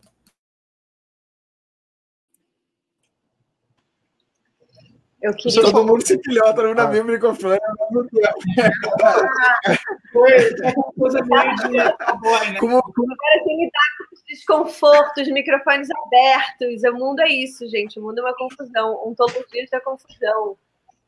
Alana, pode começar que tu não, assim, eu, eu, eu é, enfim, é, trouxe o Zizek e eu lembro um pouco assim, eu acho que para pensar nessas, nessas discordâncias de mundos e tudo mais, teve uma imagem do Zizek no começo da pandemia que para mim foi muito paradigmática, que todo mundo falando essa coisa da cozinha, né? Ah, a pandemia, todo mundo ficou na casa, domesticidade, a cozinha, blá blá blá.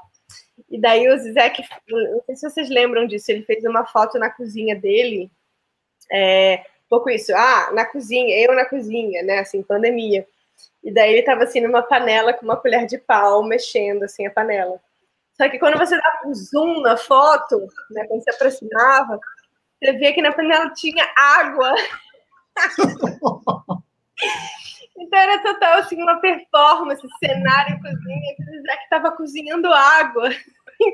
E as pessoas começaram a comentar assim, nossa, passa essa receita aí de água, de enfim, cozinhar água, mas acho que é bom para a gente pensar também, né? Como a cozinha não é levada a sério, como, como experimento de pensamento filosófico, né? É, eu acho que na antropologia, né, obviamente que essa discussão pós-colonial, contra-colonial, ela, enfim, é, ela tem um outro lugar, né? É, é, mas também é um lugar é, que tem umas tensões em determinados é, domínios, vamos dizer assim, que tem umas separações que eu acho também bastante ilustrativa para a gente pensar, né? Que também é um pouco essa, essa, separa essa divisão do trabalho em que, por um lado, né, você tem é, tanto as mulheres, mas os iniciantes na antropologia, que fazem etnografia, né, que fazem um trabalho de campo, vamos dizer assim, né, que, que, que oferecem o material, né, que fazem esse trabalho duro, esse trabalho braçal da etnografia. E daí, é, só as, os antropólogos, numa posição mais consolidada, vamos dizer assim, podem fazer uma filosofia antropológica, né, ou uma antropologia filosófica. É, e é uma divisão de trabalho muito ruim, né? Porque, assim, é, de uma certa forma, o que nos dizem o tempo todo é que você só pode é, produzir pensamento né, especulativo, experimental, se você está num lugar mais consolidado da antropologia, né? Senão, o seu trabalho é fazer uma etnografia, né? Assim, super especializada, né? Que tem a ver com o campo, que tem a ver, enfim, com todo o debate que antropologia é super caro, que tem a ver com com esse fazer etnográfico. Então, acho que um dos desafios é um pouco romper com essa divisão do trabalho, né? É, e, e, também afirmar essa ideia de que não existe etnografia sem filosofia, né? Não existe etnografia sem pensamento, né? A etnografia já é, é um, experimento filosófico de pensamento super importante. É, mas também tem essas outras divisões, assim, pensando mais nesse campo mais alargado das ciências sociais, é, que de fato é isso, né? Os antropólogos, eu, eu, até conversei com o Moisés sobre isso, que é um tipo de divisão que, que me incomoda muito, que tem me incomodado muito também, né? Enfim, e por ser mulher e tudo mais, que essa ideia de que as mulheres antropólogas, né, é, vão fazer etnografia do cotidiano, né? Vão falar sobre a micropolítica, é, sobre essas relações dos afetos, da cozinha, tudo isso que é subalternizado, racializado né, e menosprezado do ponto de vista do pensamento, é, enquanto os homens da ciência política, da teoria política, né, estão falando da política que importa, né? Então, estão falando da eleição do Congresso é, da Câmara, né? Estão falando sobre coalizão, estão falando sobre frente ampla, estão falando sobre a política que importa e as mulheres estão falando sobre essa, as mulheres antropólogas estão falando sobre essa política do cotidiano, que no fundo é curiosa, é exótica, é interessante, mas que, é, que não tem condições de mudar a correlação de forças, né, para a gente enfrentar o fascismo. Então, eu acho que essa divisão está colocada. Para mim, essa é uma divisão é, é, super colonial, obviamente, né, e que vem produzindo um tipo de hierarquização do pensamento e do debate público e político que é muito ruim. É, porque, mais uma vez, né, se coloca assim do mesmo lado mulheres, anarquistas, filósofos, crianças, loucos, né, todos aqueles que têm um pensamento que, é, que não indígenas, né, enfim, um, um, tipo de pensamento que não importa, que é exótico, que é infantil, que é infantilizado, é, e do outro lado é, o pensamento da teoria política, né, dos homens brancos que fazem teoria e que vão nos salvar do fascismo que a gente, enfim, que a gente vive hoje. Então, eu acho que tem essa divisão que a gente precisa pensar sobre ela, né, sobre, assim, o que, que a gente está falando sobre experimentação contra-colonial, é, no fundo, não, não, tem que, não tem que se confortar com esse lugar do, do pitoresco, do exótico, e do cotidiano da micropolítica, né? Eu acho que tem aí uma, uma proposição que é muito radical, que é epistemológica, que é ontológica e que é política, sobretudo, né? Que é um pouco é, deslocar e descentrar esse eixo é, do que seria a política que importa, né? Eu falo no meu texto sobre o avesso da política, né? Que, é, que é um pouco pensar também é, é, talvez é, outros modos né, de politicidades, e daí tem várias pensadoras latino-americanas, feministas, do feminismo negro, que estão falando sobre isso, uma outra produção de politicidade que, no fundo, está aí, sempre esteve, mas sempre foi neutralizada com um certo ar de condescendência também. Assim, ah, que interessante, mas não é isso que importa. Então, eu acho que isso é uma tensão que a gente precisa produzir agora, é, enfim, constantemente, é, e que eu acho que tem a ver com, uma, com essa proposição radical também é, de produzir um pensamento e uma política também contra-colonial, né, uma experimentação contra-colonial. É isso, gente. Se vocês quiserem falar, vocês podem entrar. É, bem, é, o que eu vou falar vai ser uma coisa bem concreta, eu acho, porque eu realmente acho que não tem espaço para fazer nada disso, né? E eu vou falar isso de uma forma bem concreta, já que eu já sofri bastante com isso, eu vou compartilhar isso com vocês, né? Porque quem me conhece sabe, mas porque eu não consigo parar de calar a boca sobre isso, mas eu já fiz acho que quase uns 20 concursos, né? é, fracassei em quase todos, mas em cada um deles eu aprendi uma coisa muito diferente, né? Então, é, eu acho que, que enfim, que, que, tem uma coisa específica sobre isso que eu penso, que é o seguinte, e, e só porque, por que, eu falo isso, né? Porque acho que vai rolar um concurso agora para rural, é, e, e, é um concurso que é todo para Frentex, né? Você vê os pontos, é, é, ecologia, antropoceno, até aceleracionismo tem, né? É tudo assim. E aí você vê esse concurso e você já imagina, vai ter 30 mil pessoas que nunca acharam que iam ter um concurso para elas fazendo essa porra do concurso, apesar de que provavelmente só tem dois ou três pontos dos 10 que ela consegue responder bem. Isso é uma coisa que eu queria marcar, porque eu acho que assim, tem um duplo problema aqui, né? Que pelo menos assim, eu tento lidar na minha carreira da minha forma, né? Mas enfim, que é o seguinte, tipo, primeiro, né? Não, esse tipo de vaga não é normal, né? É, é maravilhoso que está acontecendo, mas assim, não vai continuar acontecendo com frequência, ainda mais na, na circunstância atual, mas assim, é louvável que alguém tenha lançado uma vaga com esse perfil, mas ao mesmo tempo é muito cruel, porque se você olha os outros 300 concursos e os pontos, é tipo assim, é um ponto sobre cada grande tópico da história da filosofia. E a gente sabe como é que são as formações na universidade, né? Você entra na sua iniciação científica e você não olha mais para o lado, né? Isso é a regra. Isso é muito cruel, porque aí você passa, imagina, você passa a vida inteira, você passa 10 anos estudando um tópico muito específico, né? Aceleracionismo, né? Que está no, tá nesse concurso, né? E aí você chega lá, aí você tem que responder pontos sobre o bem, o belo e o cacete. E tava lá o seu professor falando: não, estuda aceleracionismo porque é massa, porque é experimental, porque é foda. E você vai lá que nem um trouxa, né? Claro, porque você se anima, você gosta, óbvio, né? E assim, é uma merda isso, né? Assim, eu, como Vitor, eu me especializei em história da filosofia porque eu gosto, né? Porque eu sou um mala, mas também por causa de uma estratégia profissional que até agora ainda não deu certo. O Vitor, ele tá, ele tá com todas as etapas. Mas, então, assim, então eu acho que, assim, é, já no ponto da prova, você vê como a coisa não incentiva, né? E, assim, sendo bem sincero, esse problema é um problema, não é da mesa das crianças, né? É da mesa dos adultos, né? Eles têm que resolver. Claro, a gente vai, vai encher o saco deles, mas isso é culpa deles, porque ou por preguiça, né? Tem que deixar bem claro, né? 10 pontos. Gente, 10 pontos, pelo menos faz 10 pontos que sejam iguais para poder ser real a coisa, né?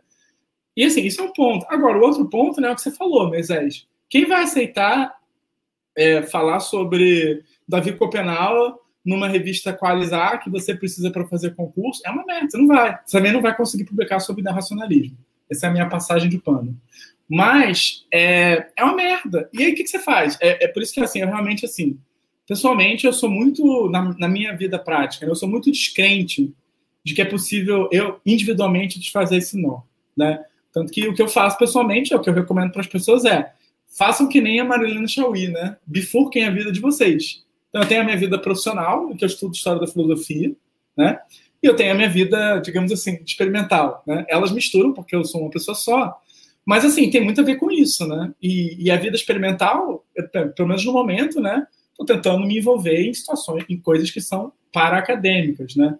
Não anti-acadêmicas e não fora da academia, mas, assim, que vivem nas margens e aceitam um pouco essa margem, né? É, o Instituto de Outros Estudos é um pouco isso, né? É a tentativa da gente desenvolver um espaço de pesquisa que não tem essas questões, né? Então, assim, é, eu concordo demais, assim, na verdade eu fico, eu fico triste, né, porque é muito triste, porque é isso, né, são, e, e assim, é, todos nós, eu imagino, todos nós fomos formados, assim, é, no momento bom da universidade, né? Todos nós entramos, né? Nossos sonhos, pelo menos assim, de alguma forma foram construídos nesse momento. E é uma merda isso, né? É, é, enfim, então é, realmente eu acho que é uma questão muito séria, né? Porque é uma empatação de foda isso, né? Porque a pessoa acha que Davi Copenau não é sério, aí você não consegue publicar, porque a pessoa nem entende o que é Davi Copenau. Né? A pessoa deve achar que Davi Copenal é uma pessoa, assim, não entende, nem, nem deve saber quem é Davi Copenal, seu parecerista. Né? Enfim, desculpa, fiquei meio, fiquei meio pistola, gente, mas. Enfim. Tá, tá certíssimo. Esse negócio da, da publicação, é, eu, eu tive um, um, Aconteceu comigo o seguinte. eu recebi um parecer dizendo: olha, tem uma, uma carga religiosa nisso que você está dizendo. E eu estava citando um texto do Foucault, que é o primeiro texto que ele publicou, em que não sou eu, é ele, que está completamente. É, sabe, o cara está falando de sonho, destino, morte, de encontrar o, a verdade do mundo dentro do, do sonho, está citando um monte de feiticeiro e sei lá o quê, um monte de, metido com um monte de, de, de coisa assim. E o cara. Eu falei, pô, eu não posso fazer muita coisa. É, o que eu posso fazer é o seguinte: eu posso listar todas as referências que Foucault está tá mobilizando no texto e dizer que essas pessoas são isso daí, são, são místicos, são. É, eu ia falar necromancer, não, é um outro tipo de mancia, é, oniromancia, né? É, ele está citando pessoas que é, se, se, identificam assim.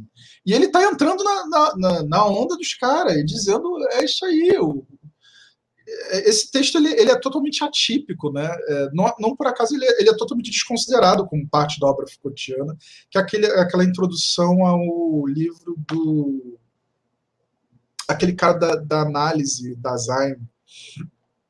Uh, mas enfim, é, até porque é um texto em que ele está colocando vários interesses ali que basicamente são parecem todos serem é, ser, é, parece que todos são abandonados é, né, eventualmente pelo Foucault e, e, eu achei isso muito curioso porque e aí a outra referência que eu estava é, uma outra coisa que eu estava apresentando era um, uns, um, uns conceitos uh, do, de uma escola de filosofia persa, que é uma escola mística, religiosa, islâmica, e, bom, é, e mostrando como era próximo do que Foucault estava falando, eu falei assim, gente, mas essas pessoas, é, ok, nesse caso são explicitamente religiosas, não sei, uh, Foucault, ok, talvez ele não seja religioso, mas nesse texto ele está totalmente full isso daí, né, eu, e, e, e, quase que isso virou um problema, assim, né? É, por, por sorte, eu acho que as outras pessoas que avaliaram o texto não viram aí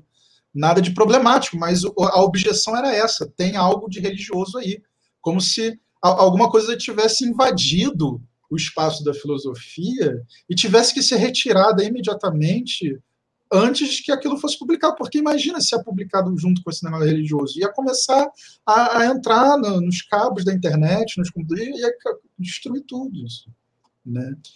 E então, sim, a, a, às vezes você precisa muito menos do que Copenau para ter um problema. E não era A1 a revista. Né? Não era A1. Mas também era algum A, eu acho, ou um B, eu não sei. É, e eu acho que é, isso, né, para falar deles, da questão das dificuldades, acho que é, isso foi uma das perguntas no chat, isso, né, coisas mais concretas. E aí, pegando também o que o Moisés falou, né, é, esse, essa forma de racionalismo, né, que quando eu falo de maneira bem raivosa de racionalismo, normalmente não estou falando disso, porque é, não, não, me parece algo realmente é, mesmo nas suas formas, eu acho que mais agressivas para o que eu, sei lá, acredito, para as minhas concepções, etc., não é nada perto de outras coisas, né? E, e por outro, e, e, ao mesmo tempo são pessoas que de alguma forma estão habitando ali as margens também, é, que é como o Rafael disse, é, tem tantas chances de você publicar né, certas coisas ali, quanto de publicar sobre uh, xamanismo, sobre uh, Copenau, sobre a cara do céu, ou sobre qualquer outra coisa, né? É, eu, eu, tenho esse problema, porque eu, eu, eu, faço um trabalho que vive se alimentando é, de, da antropologia, né? Então, é, é são coisas que eu tenho que é, controlar bem a entrada, porque senão causa um pânico nas pessoas, é, de modo que eu não posso deixar essas coisas que tipo, o pessoal da antropologia fica fazendo circular muito no meu estudo, porque senão também não pode. Né? E aí você se encontra numa situação em que, de fato, você tem que ter uma vida dupla, tripla, quádrupla, na verdade. Né? Não, não, não basta só dupla. Eu também, é, história da filosofia, ok, eu também confesso que é, é, eu não faço isso contra minha vontade, absolutamente. Mas é, é uma das, um dos recursos que eu tenho para, digamos, é, é, me defender de, em, em situações de concurso, né? É, eu não posso, é, inclusive já passei, você passa às vezes situações, por exemplo, uma vez eu reparei que tinha alguém num concurso desses fazendo uma prova sobre filosofia africana. E, e aí eu, e eu fiquei triste, porque eu sabia como aquilo ali ia ser lido pelas pessoas que estavam ali lendo. Né? Não por acaso o cara recebeu uma nota horrorosa. Que...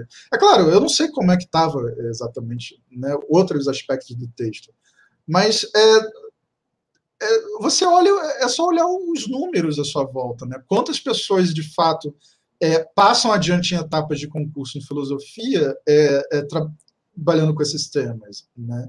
Bom, quantas pessoas têm trabalhando nesses temas dentro do departamento de filosofia, não de outras coisas não cadeiras de filosofia dentro de outros departamentos, departamentos de filosofia, cadeira de filosofia. Né? Então, é, tem um, um, uma coisa ali, né? E, e, e, as margens da filosofia, elas são é, é, é um, um, espaço bem extenso, né? Porque tem de tudo ali.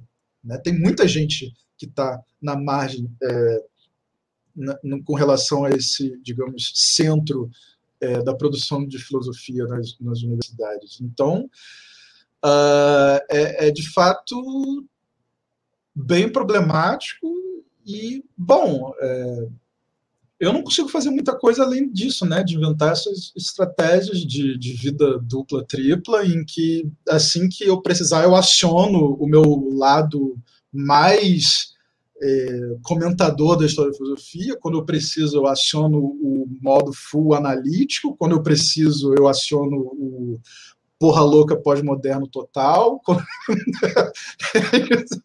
Gente, vamos lá. É, é, e eu tento passar isso para as pessoas mais novas também. Olha, é, você tem os seus interesses, tem aquilo é, e tal, mas é, saiba falar também a linguagem de coisas que talvez não te interessem tanto e talvez você não, não curta, porque, bom, é, é, claro, a não ser que você queira viver um outro tipo de vida que não tem nada a ver com essa, esse drama dos concursos, porque aí, ah, realmente, aí talvez você tenha a chance de não ficar é, acumulando essas coisas que não, não interessam, né? E bom, quando eu, e quando eu falo interessam aqui, eu não estou falando é, que o que não interessa é alguma coisa de, algum, de alguma maneira negativa, né, é, ou moralmente negativa, nem nada disso. É só porque foge de um, de um digamos, um campo de, de, um, de visão, de, de né, de um certo horizonte.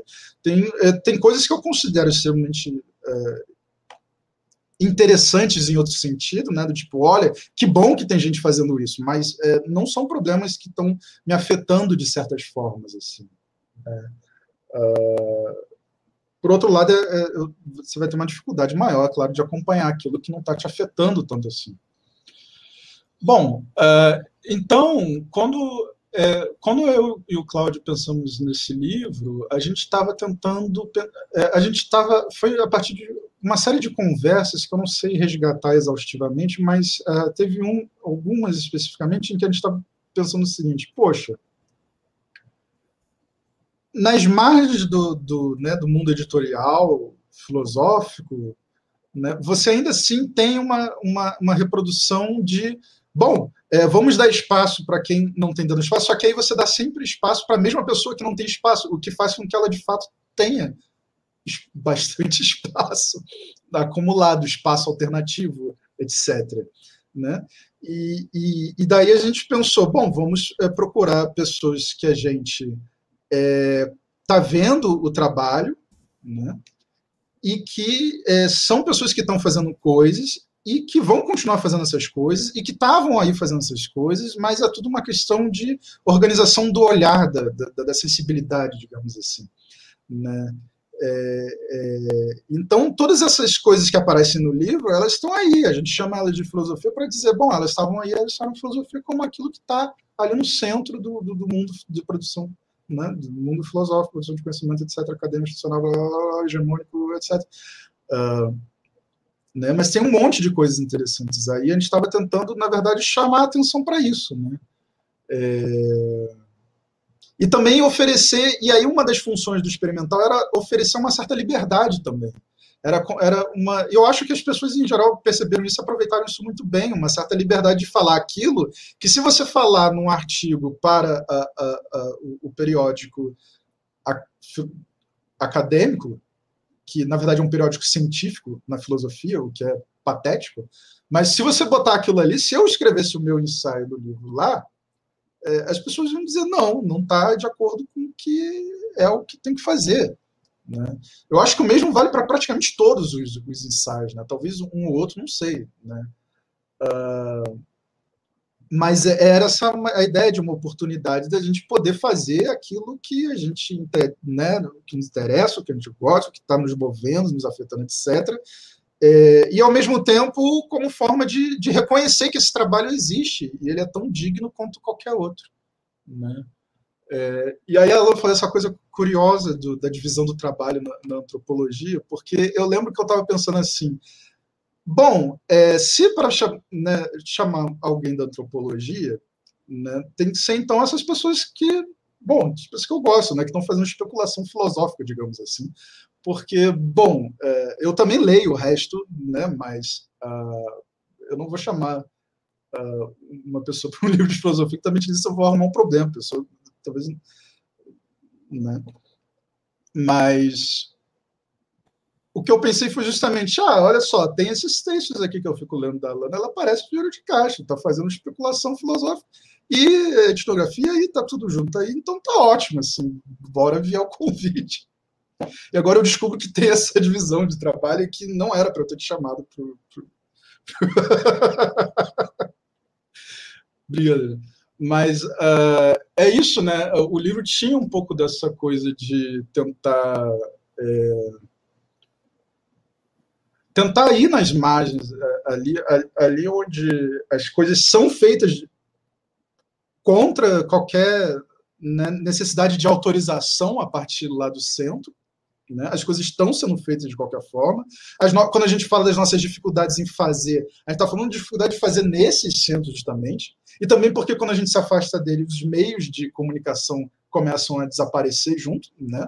É, revistas, periódicos acadêmicos, oportunidades editoriais, etc, etc. Tudo vai ficando cada vez mais escasso conforme você sai, né, se afasta desse centro é, filosófico. Né? Por outro lado, as é, então tem essas dificuldades e tem as dificuldades de aceitação, reconhecimento, etc. lá. Né? Então, infelizmente, é uma coisa que a gente precisa lidar, e eu odeio dizer a gente precisa lidar, porque parece que não existe é, né, nada a se fazer além de aceitar isso. Né? Mas é, é, eu não me vejo é, resolvendo o problema, chegando num concurso e, e, e falando lá, é filosofia experimental. Uh, sai daqui, você, você é maluco. Né?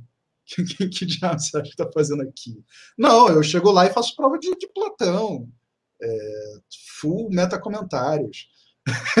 assim, faço prova de Kant, faço, faço, faço, prova de gente que em outros textos eu fico só xingando. Então é isso aí. Então, gente, a gente vai vai encerrando, né? Queria agradecer aí o pessoal que, que esteve conosco nessas duas horas e meia aí que a gente que a gente conversou. Foi um enorme prazer receber vocês três. Espero que vocês voltem logo, porque o papo foi bom. Vitor, queria dizer obrigado, né, por ter me enviado o livro, obrigado por ter vindo aqui no canal conversar sobre ele. Eu acho que teu livro, é, o livro organizado, né, por ti, pelo Cláudio e com as contribuições da Alana, do Rafael e das outras pessoas, é um livro importante, né, para esse momento. É um livro que, que a gente está precisando na filosofia e nas ciências humanas, na, na verdade, né, no campo intelectual como um todo. Para a gente precisa desse tipo de, de livro. Então, acho que foi super pertinente o, o lançamento, né? Foi, foi um acontecimento mesmo, assim, né? É, é importante.